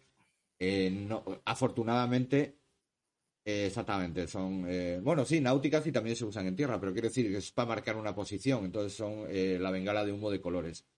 Gra- gracias a Dios, lo de, lo de las bengalas antiguas que se usaban eh, que llevaban palo y demás, eh, yo recuerdo, ya te digo, que aquí en España hubo, hubo mucha polémica, sobre todo en el campo del español, después de que falleciera un niño. Gracias a Dios, eso fue hace muchísimos años y ya eh, la gente parece que se ha concienciado. De todas maneras, No, pero en esto una competición automovilística es complicado, aunque sean las náuticas, porque eh, puede, el- depende de hacia dónde vaya el viento, puedes crear un problema de visibilidad a los pilotos. Esto ya pasó el año pasado, si no me equivoco, ¿no? No, no pasó. Pasó que, pasó que se quejó la gente, no sé, o este año pasó que se la quejó la gente. ¿Dónde fue que hubo mucho humo naranja? Pero del lado de los pilotos no había quejas. Porque eh, el, En el humo, Austria, eh, en eh, sube, Sí, es porque cierto, el humo ese no se queda, porque el humo ese parece que no se queda debajo, sube, o sea que para los pilotos parece que no hay mucho pero, pero, problema. pero una grada entera sacando las bengalas es peligrosísimo porque, quieras o no, al final puedes tener eh, más de visibilidad. Tanto, bueno, tanto los espectadores como los pilotos o como los espectadores en, tu, en su casa. Porque esa zona al final no, no, ves, no ves absolutamente nada. Pero bueno, eh, pasamos de- del humo de las bengalas al humo que nos ha vendido Ferrari. Eh, a este gran premio, sí, no, es que me, ha reventado. A mí, yo hay ciertas cosas que, a mí que me salga Iñaki Rueda después de todas las fallas que tiene y me, y me parafre- mara- parafraseando a, a- parafraseando a Senna, me salte con lo de si no ves una oportunidad tienes que direte y tal. O sea, mira, eh, céntrate en Holanda, céntrate en Holanda que bastantes problemas tienes ya, porque llegamos a un circuito, eh, circuito bastante Imola, podría decirse así, Adrián. Un poco más que Imola. Poco más. Eh, yo le llamaría el Mónaco sin muros. Eh, te iba a decir, eh, aquí Ferrari tiene que volver a poner, tiene que volver a cambiar ese alerón trasero que trajeron que no funcionó en absoluto en Bélgica. Creo que deberían volver a la- al anterior, que el anterior sí que generaba muchísima carga aerodinámica. Se ha visto durante toda la temporada que este tipo de circuitos Ferrari era superior en curva, tanto lenta como media, a, a Red Bull. Red Bull era mejor en recta y en, y en curva rápida. Pero bueno, eh. ¿qué esperamos de este fin de semana? Porque encima, eh, con todo lo que vimos en Bélgica, Verstappen llega a su casa, no va a querer dejar pasar esta oportunidad. Eh, es que es complicado. Porque yo pienso que Ferrari eh, puede estar muy fuerte aquí. O sea. Pero es que está el problema ese de que es Ferrari. O sea, no, no. O sea, está- el mayor problema que tiene Ferrari es que es Ferrari. Eh, No hay más. Como yo te decía, y que Entonces- Está- uno piensa que lo entonces- pueden lograr, me, me pero está- me estaba acordando del capítulo de Juego de Tronos, del primero que decía el rey. Dice, el rey no le tiene miedo a las otras casas, sabe que la única casa que se puede, que puede destruirlo son ellos mismos. Pues eso es. O sea, No, no, y además tenía yo, yo estoy, yo estoy a ver con, sea, qué, que no- igual. con- con qué nos sorprenden este fin de semana. A ver con qué, con qué ingenio y con qué genialidades del muro nos sorprenden este fin de semana. Y no para bien, precisamente. Son capaces. Eh, de son todas capaces, maneras, pues. Otro paseo de Red Bull, lo de Ferrari es cómico. Les- Eh, eh, está poniéndolo en el chat, eh, perplejo. Y tiene razón, quiero decir, eh, lo de Ferrari, desgraciadamente para mí, por ejemplo, que yo soy ferrarista, es cómico. Cómico barra vergonzoso. ¿Sabes? Barra vergüenza ajena. Sí. Barra eh, esto, es, esto es intolerable. Y, y lo único que, la única esperanza que tengo es que vuelvan a quitar ese, ese alerón trasero que se, se confirmó que no funciona, que no funciona, vuelvan al anterior, que por lo menos el anterior te aseguraba carga aerodinámica en un circuito como Zambur. Eh, yo espero que, no sé si, cómo decirlo, si, a ver si Ferrari eh, al menos eh, da la cara lo suficiente para que no sea un paseo precisamente, porque si es otro paseo en un circuito, porque de Bélgica venimos de un circuito muy rápido, quiero decir, con largas rectas y aunque tenga el sector central, es un circuito de alta velocidad. Si luego vienes a Zambor y Red Bull te vuelve, se te vuelve a pasear en la cara y supongo que para este gran premio sí que van a traer el, el nuevo chasis aligerado, que además eso les da otras dos décimas. Es que, No, es que, me- madre de Dios. Es que te pones a mirar No, lo pero- que hace Red Bull. Dime, Ana, perdona. No, les va a dar un chance eh, Red Bull, porque yo estuve leyendo que parece que el chasis eh, nuevo lo, lo tienen fichado para mm, Singapur. Bueno, o sea, ya van en plan. esto- ya van, no, sí, que me lo creo, que lo sí, que que- sí. Que ya van en plan, eh, me da igual, ¿sabes? O sea, tengo tanta ventaja que puedo posponerlo y terminar de asegurarme de que vaya a funcionar. Eh, también nos dice que Carlos al final de año gana Leclerc. Mira, perplejo, yo te voy a decir una cosa. Yo soy de los que defendí el fichaje de Carlos y soy de los que defiendo a Carlos Sainz. Y lo sigo defendiendo porque me parece un piloto estupendo para estar en Ferrari. Pero a nada que no le hagan la púa desde el muro al- a Leclerc, como ha estado pasando durante todas estas carreras, lo normal que Leclerc quede por delante de Carlos. ¿Esto habla mal de Carlos? No. Es, es depende cómo la gente se lo quiera tomar. Para mí, Carlos está muy bien haciendo su trabajo, que sacando lo máximo que puede de ese monoplaza y de ese equipo, pero eh, sí es cierto que tiene una chance porque Leclerc, como hablábamos al principio del programa, eh, a la gente le, eh, le cuesta menos salirse del punto porque ve que con todo lo que ha hecho no le ha servido para absolutamente nada y está, yo creo que frustrado de cómo le está saliendo el año porque de ritmo y de velocidad la ha tenido durante todo el año y, como dije antes, quitando, para mí quitando Imola, porque Francia sigo sin contarlo. El resto han sido liadas de tanto fallos mecánicos como, como errores gordos y graves en estrategia. Entonces, lo normal, a, a talento puro, yo lo siento, pero sé que a la gente no le gusta escuchar esto, pero yo creo que Carlos, eh, Carlos no está a la altura de Leclerc. Pero sí, eh, el problema es ese, Frank, que no está a la altura, pero el problema es que el equipo puede cometer errores en el muro, está bien, a Carlos también se la hace, pero Claro, el piloto pero que- también que- puede, que pero el piloto comete también errores, sí, y, y en las últimas carreras eh, eh, Sainz le está costando menos caro. Claro, pero que Y se está decir- acercando demasiado, o sea que puede hacer como el año pasado, ah, que entre errores y cositas terminó Carlos delante. Eh, yo personalmente, mira, lo de Carlos, yo No lo sigo, veo. y es que sigo diciendo que decir que no es tan bueno como Leclerc no es ningún demérito, es que lo sigo diciendo. Hay pilotos extraordinarios, hay muy buenos pilotos y después están los demás. Y yo lo siento, Carlos es muy buen piloto, pero para mí no es, no es eh, un mega. Que otra cosa es que él sepa sacar, eh, por eso yo defendí desde el día uno el fichaje de Carlos, porque es un piloto que sabe sacar en condiciones adversas al final, es capaz de sacar petróleo de donde no lo hay. Por eso yo defendí el fichaje de, de Carlos por Ferrari. Porque me parece ese tipo de piloto perfecto, pero para ser segundo piloto. Para ayudar a tu equipo a ganar el Mundial de Constructores y para ayudar al piloto número uno que, por mal que la gente no lo entienda, sigue siendo Leclerc. El poder que tiene Leclerc ahí dentro de Ferrari, que no sé por qué ni cómo, pero lo tiene. A pesar de todas las púas que le hacen sigue teniendo ese poder y, y seguirá siendo el piloto número uno, porque se le fichó para eso. Sí, no, no, que por eso te digo que al final, al final Carlos va a estar ahí, claro que va a estar ahí, porque Carlos Lo ha demostrado en todos los sitios que ha ido. Durante la temporada ha ido mejorando, ha ido cogiendo el punto al equipo, al coche y ha sacado resultados. En, una, en temporadas como esta y como la anterior, donde Ferrari está demostrando ser un caos, ahí es donde Carlos se viene arriba, por eso está donde está en la clasificación, por eso está tan cerca de Leclerc. Y, y ¿verdad? Sí gana. se, viste por, nos por muere- estar, nos- sí, se oye en directo, por estar hablando de Carlos, bueno, viste, te No, atacó me- la- me oyes se, tú, pero- se nos muere Fran en directo, ¿eh? No, me oyes, Ah. tú, pero, me oyes tú, pero en directo no se oye. Ah, ok. Te iba a decir eso, que, que por eso yo defiendo que Carlos esté en Ferrari y por eso yo no lo cambiaría bajo ningún concepto por ningún otro piloto. Porque creo que es el piloto perfecto para ser el número dos de Ferrari y para ayudar al equipo. Que, que la gente se conforme con ganarle a Leclerc de vez en cuando en un año complicado, está bien. A todo, todo fan de su piloto quiere que su piloto le gane a, a todo el mundo. Pero personalmente creo que, ya te digo, eh, a nada que Leclerc le salgan un poquito las cosas, la lógica me dice que Leclerc quedaría delante. Que no va a ser muy lejos de Carlos, porque Carlos va a estar ahí también. Pero creo que hay que dejar, eh, hay que dejar de lado. Ay, perdón, que se me ha caído el micro. Hay que dejar, hay que dejar de lado.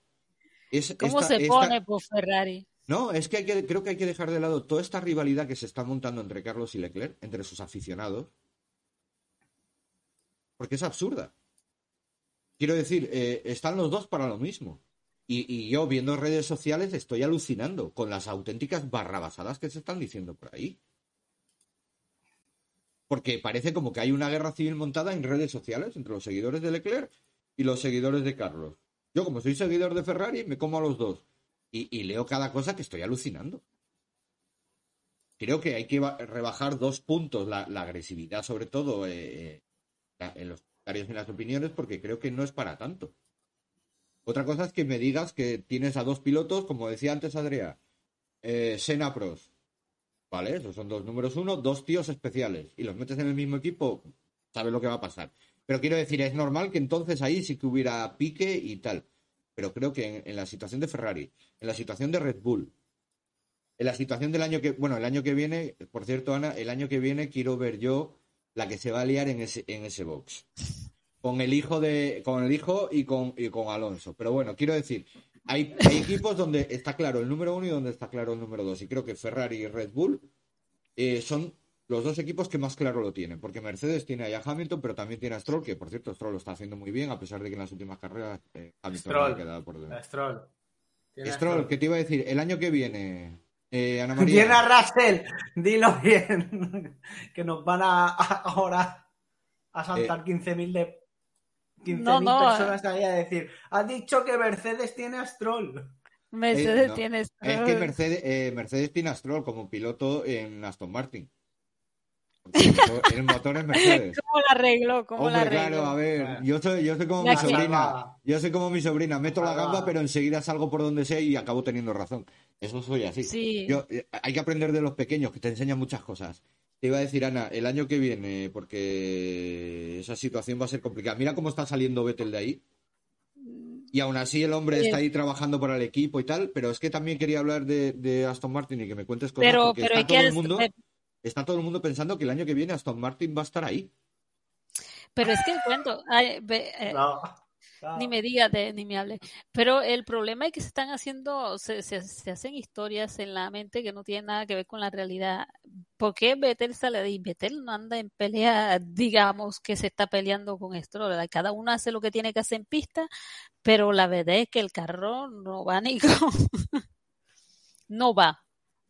Ahora yo no sé qué fue lo que le hicieron durante las vacaciones, que Vettel le está un poquito mejor, pero obviamente el carro no va y esos son todos los comentarios que oigo. ¿Por qué? Porque cuando Vettel no le van las cosas, ahí es donde todo el mundo como- comienza a buscar verdaderamente las fallas técnicas, que es lo que le está pasando al auto. Así es, que, que, es que además está todo No, el mundo diciendo no. que, que viene Dan Fallows, que ya pasa el periodo de, de hibernación, que vamos a ver, que a ver, que puede pasar un es que vamos a ver, que pueda pasar un Brown, un Brown puede- por poder puede pasar. Pero la lógica me dice que es más fácil que pase un Brown en 2026 que en 2023. Porque no hay tan, un cambio tan, tan grande como para dar una oportunidad a que haya un invento nuevo. Eh, lo bueno era el año pasado, o sea, perdón, a principio de este año era haber traído algo nuevo. Y diferente y romper el molde. Pero, a ver, que todos los equipos, a Red Bull le costó 5 o 6 años, a Mercedes le costó otros 5. Eh, a Fer- Iba a decir a Ferrari. Ferrari tardó 30 años en volver a ganar con Schumacher. 30, no, 20, 20. No, 30 años, 30 años, creo que no sé, ya me pierdo en, en los albores del tiempo. Quiero decir que no es fácil y, y que, y que por mucho que hayan empezado a trabajar eh, todo lo que ha venido de Red Bull y todo lo que ha venido de la fábrica de Mercedes, en seis meses, lo siento, pero chicos, hay que ser realistas. En seis meses no, te van, a poner, no- no te van a poner un coche peleando por podiums como he llegado a leer. Eso no viene por de- magia. Claro, de gente con miles y miles de seguidores diciendo esas barrabasadas, diciendo... eh, están volviendo otra vez a, a- a la- Ahora ya no es el plan, ahora es la misión. 007, Anda la no sé qué misión. hostia. Pero fíjate, pe- pe- pero fíjate, pero fíjate, el- el- hablamos de Brown y que ganó una y después de eso, ¿qué pasó? Estuvo Mercedes durante cuántos años antes de volver. Cuando Claro. Mercedes cogió el equipo, hasta que no llegó la nueva reglamentación, no, no levantó los pies. Por eso te digo, eh, eh, después de Brown llegó Red Bull, que dominó, a Mercedes, eh, perdón, Ferrari ahí, pero llegó después, eh, y después del dominio absoluto de, de Mercedes, pero el dominio absoluto de Mercedes con el nuevo cambio de reglamento, que es a donde vamos. El mismo año que, el mismo año que, que hay ese cambio, alguien puede dar con la tecla que no es lo normal. O sea, lo, Y que lo de- extraordinario y que de- fue lo de Brown, no, no lo de los demás años. Y que además no sabes si los cambios te van a, te van a favorecer, porque si, quizás si hubieran dejado al, al Forza India tal cual como estaba, anduviera mejor que lo que han hecho. Eh, está bien que vinieron, que, que hicieron todo de, Eh, de cero a... Fran, dime. en lo de Brown sí que hubo un cambio de reglamentación. Ah, me Porque sí, pero- pasaron de, de los neumáticos rayados a los lisos. Hombre, y, y el, y el, Ahí hubo un cambio de reglamentación. el difusor trasero. El famoso donde- Sí, claro, pero, Era, era donde tenía toda la ventaja Brown, no era en otro sitio.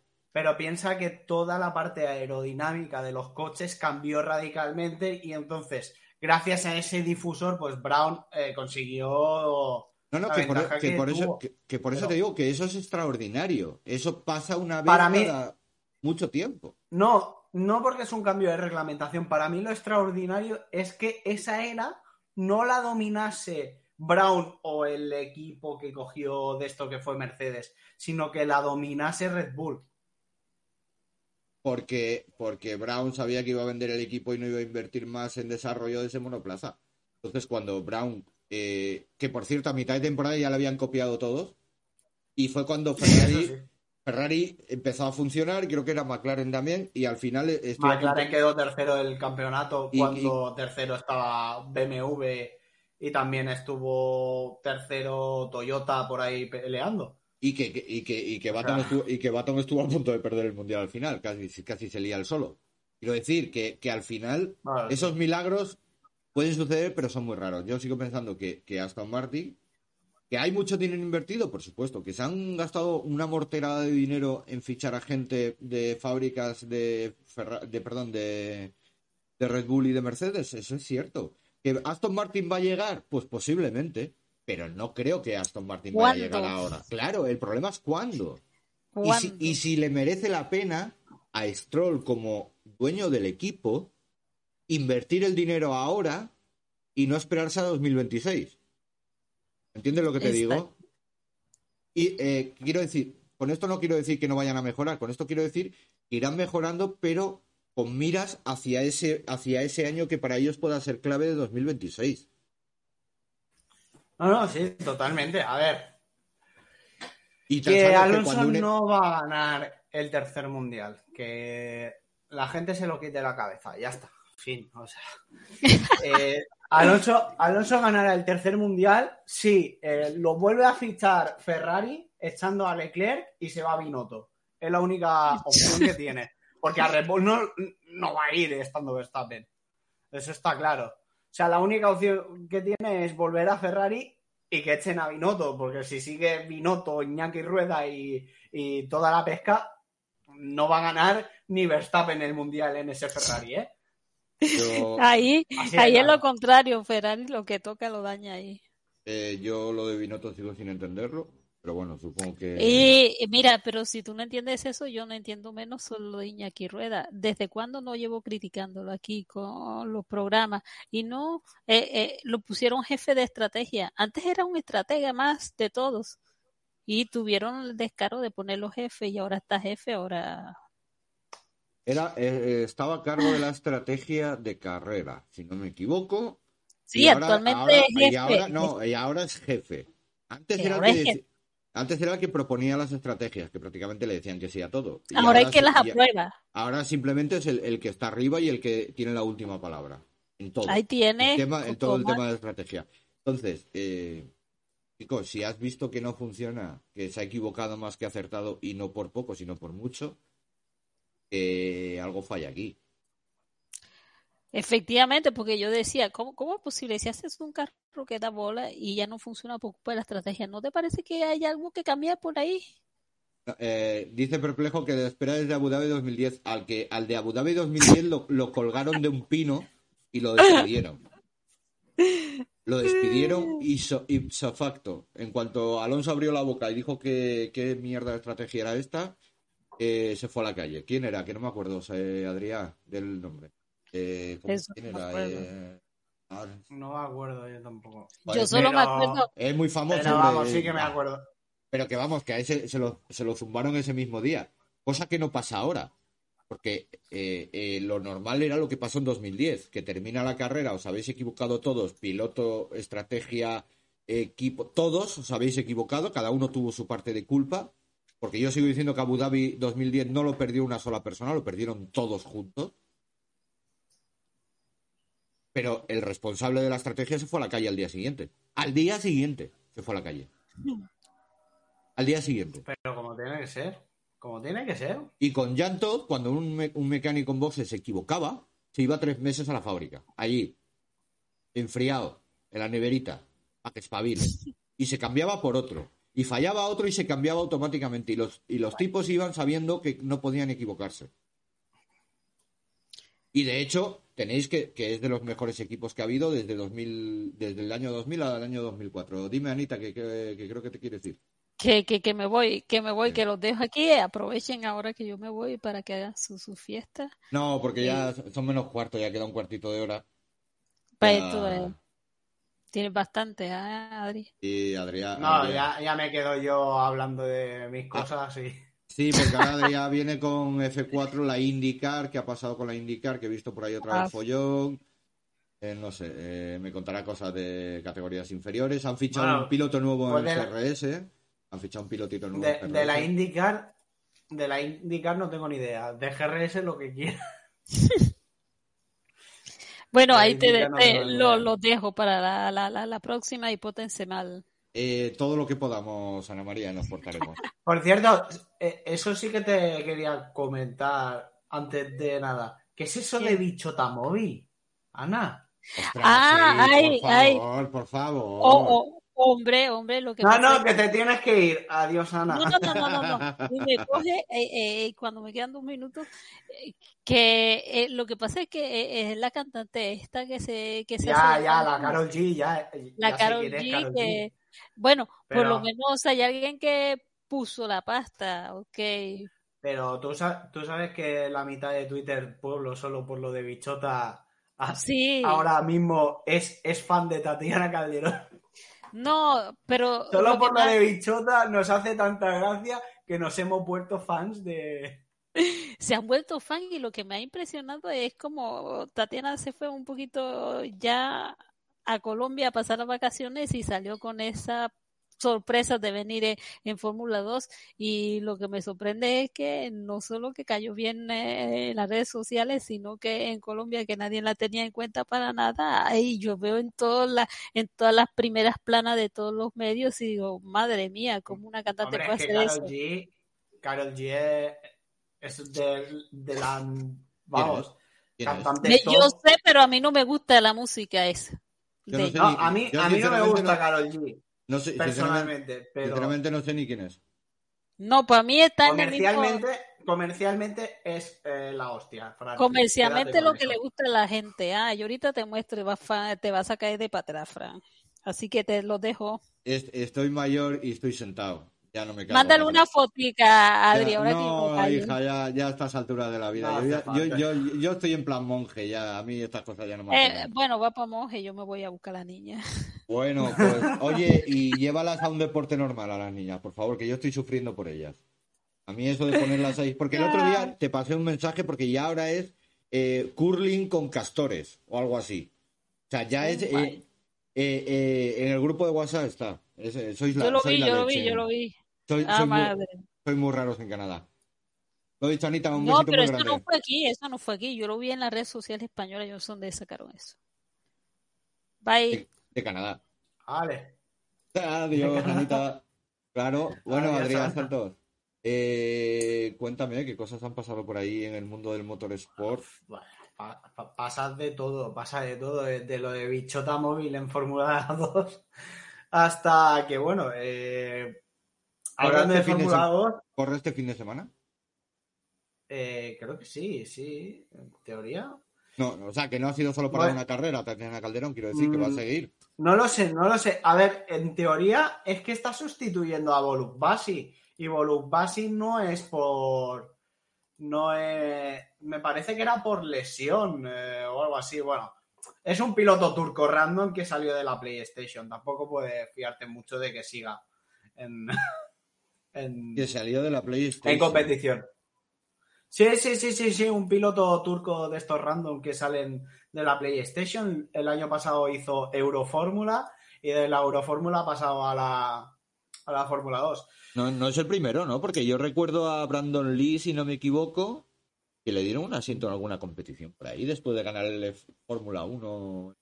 el de Sí, no, 1. lo que pasa es que este, este sale de jugar a la Play, ¿vale? Sí, sí, eh, Más él o ganó, menos él ganó el bueno. campeonato, el, él ganó el Brandon Lake, creo que era el gordito, el inglés, creo que ganó el campeonato del mundo de eSport de F1 y creo que después le dieron un asiento en algún equipo por ahí random.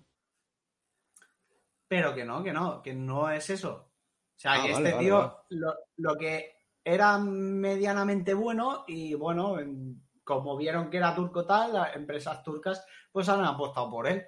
Pero no por haber ganado nada, sino por medianamente- ser medianamente rápido en e-racing y bueno, pues han apostado desde Turquía por él. Pero bueno, que, que en principio, que yo sepa, corre Tatiana Calderón. Eh, no lo sé cómo está. El que quizá también vuelva sea Roberto Meri este fin de semana, que el fin de semana pasado no pudo correr porque eh, corría el Super GD, que es lo que está corriendo él, con lo cual eh, no pudo y creo que vuelve este fin de semana ya otra vez al campus. No lo sé, no lo sé. Pero es que Boschum volvió, pero no está al 100%, eso lo sé seguro. Volvió, pero no está al 100%. Se ve que después de hacer el podio, que hizo podio en la sprint, al día siguiente estaba reventado, le dolía todavía las costillas, tal, y no sé si correrá. No lo sé. Hay una alta probabilidad de que corra Roberto Meri al final.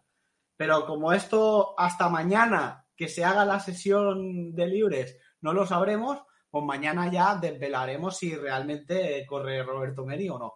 Vale, esto a lo que es la actualidad de la Fórmula 2. La Fórmula 3 eh, está a dos rondas de terminar, porque viene esta de Zambor y ya queda la última de Monza y se ha puesto el campeonato, pero vamos, el que le guste el, mundo de la competición eh, de categorías de apoyo y tal, por favor, que se vea la Fórmula 3 porque quedan eso, mm, las dos carreras de eh, las dos carreras de Holanda y las dos carreras de Italia y se ha terminado y está el Mundial cuatro o cinco pilotos en cuatro puntos. Eh, está que lo puede ganar Hadjar, que lo puede ganar Arthur Leclerc, que lo puede ganar Víctor Martins o que lo puede ganar, eh, ¿quién era el cuarto? Hadjar, Oliverman. O sea, está tremendo el campeonato. Yo recomiendo que la gente se lo vea porque va a ser un season final a cuatro bandas eh, espectacular. Y dicho esto, eh, nos vamos con la actualidad que vuelve la Fórmula 4 este fin de semana a Motorland. Eh, y como ya has dicho antes, sí, tenemos nuevo piloto que viene de correr la Fórmula 4 británica. Y este fin de semana tenemos la mala suerte de que no contamos ni con Ricardo Gracia, que estará en la Fórmula 4 brasileña, ni con Marcos Flack, que tampoco puede competir porque corre en, en otra competición, ahora no me acuerdo cuál, pero eh, sí, gracias a esto, pues eh, dispondremos de dos monoplazas este, este fin de semana con Riabov y Daniel Mat, a ver si me acuerdo el nombre, Maliutov, me parece que es Maliutov, que no sé pronunciarlo muy bien, ¿vale? Eh, correremos con dos pilotos rusos, no rusos, ¿vale? Y el final de temporada, las dos últimas rondas, pues tendremos cuatro coches que me parece tremendo, eh, visto el año pasado que solo teníamos uno. Pero bueno, ahí está, ha habido mucho movimiento en la Fórmula 4, eh, Lola Lovinfos dejará de correr, eh, Daniel Nogales correrá en el equipo Drivex, esto supone que el equipo Teo Martin no podrá competir. Eh, el equipo Mollau ha confirmado a Martinius Stenshore, que es un piloto noruego con eh, muy buena pinta. Eh, luego tenemos a los de arriba muy fuertes. Un fin de semana que se pinta muy bien en la Fórmula 4 española, eh, que como digo, se competirá en el circuito de Motorland Aragón. Y bueno, ¿qué es lo que decías tú de la IndyCar? Porque yo no he leído nada de la IndyCar y dices No, tú que que hay me, lío. me- no, que me sonaba, había lío con el tema de Palou, pero no lo sé. No, que decía Bueno, que, lo mismo. que es que Tatiana es lo piloto mismo, por eh. marketing.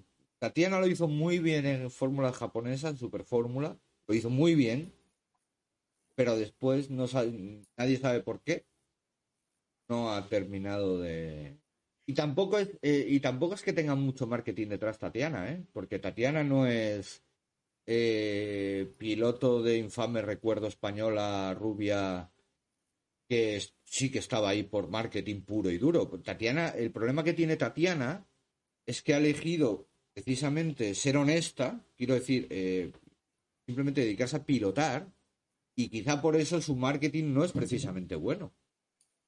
Todos nos acordamos de Jordá, que estaba donde estaba, porque eh, todos sabemos el currículum. No voy a ponerme ahora a, repetirlo con quién estaba fuera de pista, con quién estaba dentro de pista y, que se dedicaba mo- a ser modelo antes que piloto. Y por eso tenía tanto marketing y por eso salía tanto los papeles en las revistas, en la televisión y todo eso. Tatiana, para mí, eh, sí, sí, sí que es cierto que, que no, no ha demostrado el nivel que yo esperaba de ella, pero al menos le agradezco que sea eh, honesta y que no haga daño al resto de las muchachas, porque las, muchas de las muchachas tienen muchos problemas porque las ven precisamente como eso, como marketing.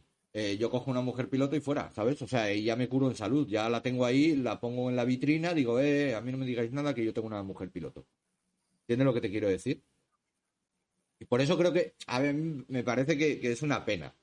Pero claro, si no tienes nivel, o sea, si no has demostrado después de Super Fórmula japonesa que no tienes nivel, pues no tienes nivel. Otra cosa no se puede A hacer. ver, es que Claro, es que- eh, eh, pagó un millón por hacerse hablamos, que hablamos millón- de que No, espera un segundo. Que el millón ese que pagó ella no lo pagó ella. Ella lo tuvo que poner por ciertos temas legales, pero que el millón, ya te digo yo que no lo puso ella. Ya, ya te lo digo yo, que no lo puso ella. Porque, porque tiene una, tenía un aparato propagandístico detrás que, que les merecía la pena y se sacaba mucho dinero y era muy rentable. Que salía en todo tipo de medios, no solo en los deportivos. Entonces, les, merecía mucho la pena. Por eso te digo, eh, perdona Adrián, ¿qué, qué estabas diciendo? Ya digo que, a ver, eh, comparar a Tatiana con otras pilotos. A ver, Tatiana lo que ha tenido mala suerte de que a Fórmula 2 no se llegó a adaptar nunca. ¿Vale? A Fórmula 2 no se llegó a adaptar nunca. Pero en otras competiciones ha llegado a hacer podios, ha llegado. O sea, vamos a, a ponernos en contexto. Tatiana es una piloto que no es la mejor piloto del mundo pero ¿por qué debe serlo? O sea, al final ella ha subido categorías y tal sin dar pena. O sea, Claro, por eso decía yo hay lo de muchos ser. pilotos que suben eso- y dan eso- pena y no. Por eso te decía yo lo de, lo de ser honesto en tu carrera deportiva. Eh, Tatiana, Claro. Tatiana, mira, Tatiana podía haber explotado el hecho de ser mujer infinitamente mucho más de lo que lo ha hecho. Y no lo ha hecho. Y siempre ha reclamado que se le trate igual que a los demás, que a, los, que a, los, que a sus rivales, chicos. Porque ella quiere competir en igualdad. Y eso me parece que, que es de resaltar. Otra cosa es que eh, en- en monoplazas no haya tenido suerte. Pero yo creo que, que tampoco es que sea ahí un desastre. Eh, Flors, eh, Sofía Flors, creo que es. Está haciéndolo muy bien eh, fuera de los monoplazas. So- no toda la vida es Sofía, mono... Sofía Flores es. eh, es Pero me entiendes lo que te quiero decir, que no toda la Oh. vida consiste en, en- en correr en fórmulas. Sí, Exacto. que sí. está diciendo lo de la, que lo de la Indy, que no es lo suyo, lo- los, los, los monoplazas no son lo suyo, ni- porque ha demostrado que no. Pero quiero, quiero decir que no todo es ser campeón del mundo y estar en Fórmula 1. No sé si me explico bien. exacto. Y creo que Tatiana tiene mucho mérito en haber peleado de, eh, intentando eh, estar en igualdad de condiciones con los demás y no explotar el hecho de ser mujer o por el simple hecho de ser mujer, que podría haberlo hecho perfectamente, porque mira dónde subieron la mujer de Toto Wolf, eh, la propia Carmen Jorda, eh, Chadwick, que está ahora en las W Series. o sea, podría haberlo explotado infinitamente mucho más y prefirieron hacerlo. Y por eso, para mí, solo por eso, para mí tiene un mérito eh, grandísimo. Y se lo reconozco. Otra cosa es que, evidentemente, como piloto, pues oye, el nivel que tiene no es, de no es, no es para estar en monoplazas, ya está. Pero hay mucho, hay vida después de los monoplazas. Está el IMSA, está las 24 horas, está. em, No, en Mil European Le. Series tenían Eh, buen ritmo Super GT, con el equipo DTM. Richard Mille. Claro que por eso te digo que no toda la vida termina en monoplazas. Y, y- yo la defiendo por eso, ¿eh? No, no sé es ahora el nivel que tiene, porque el nivel que tiene lo ha demostrado, es el que es. Pero creo que, que es eh, cuando hay que cuando hay alguien honrado y- y honesto como es ella y en, en su forma de llevar su carrera, creo que también es, es, es de resaltar. Creo que es de justicia también, eh, reseñable. Claro. Sí, sí, sí, totalmente. Yo, sinceramente, eh, criticar a Tatiana precisamente, o sea, hay una parrilla de 20 pilotos que son las 20 criticables. Sí, de Que yo recuerdo que, que- que la piloto rubia eh, estaba a cuatro segundos, creo, del último. En, No, no. en de aquella era GP2, ¿no? Sí, y que luego eh, se bajó del coche, no me acuerdo qué piloto lo cogió y ganó. Exactamente. Es lo que, te- es lo que por, por eso te digo que, sea. que para mí por eso tiene tanto mérito. Lo tendría que mirar, pero mm, GP3 a serie 2016 puede ser, ¿no? Sí, eh, Me acuerdo. era un desastre, pero subió, incluso estuvo, estaba en, el, en el pado que, eh, de Renault de aquella. No sé si te acuerdas de Lotus. Sí. Como tercer piloto, como Sí, piloto claro. probador. O sea, ¿pero dónde vas? Pero si tú no sabes ni arrancar el coche casi. Muchacha. Pero en fin, bueno, eh, es lo que hay. Oye, eh, tenemos que irnos, eh, Adrián Santo, que ya son las nueve. Oye, ¿cómo va lo del Sí. Mundial de Fórmula 1 que vamos a hacer? Ah, como que, como va. ¿Ya te has aclarado cómo se hace todo? Sí, sí, sí, sí, me ha aclarado. Hay que, hay- El- hay que lo hablar único- con, con Matías, que está en la cárcel ahora, pero bueno, ya le darán permiso pronto, para que sea mi ingeniero, porque yo necesito un ingeniero que me diga Hay que hablar porque yo tengo, yo tengo al cachorrillo haciendo de ingeniero británico, así que perfecto.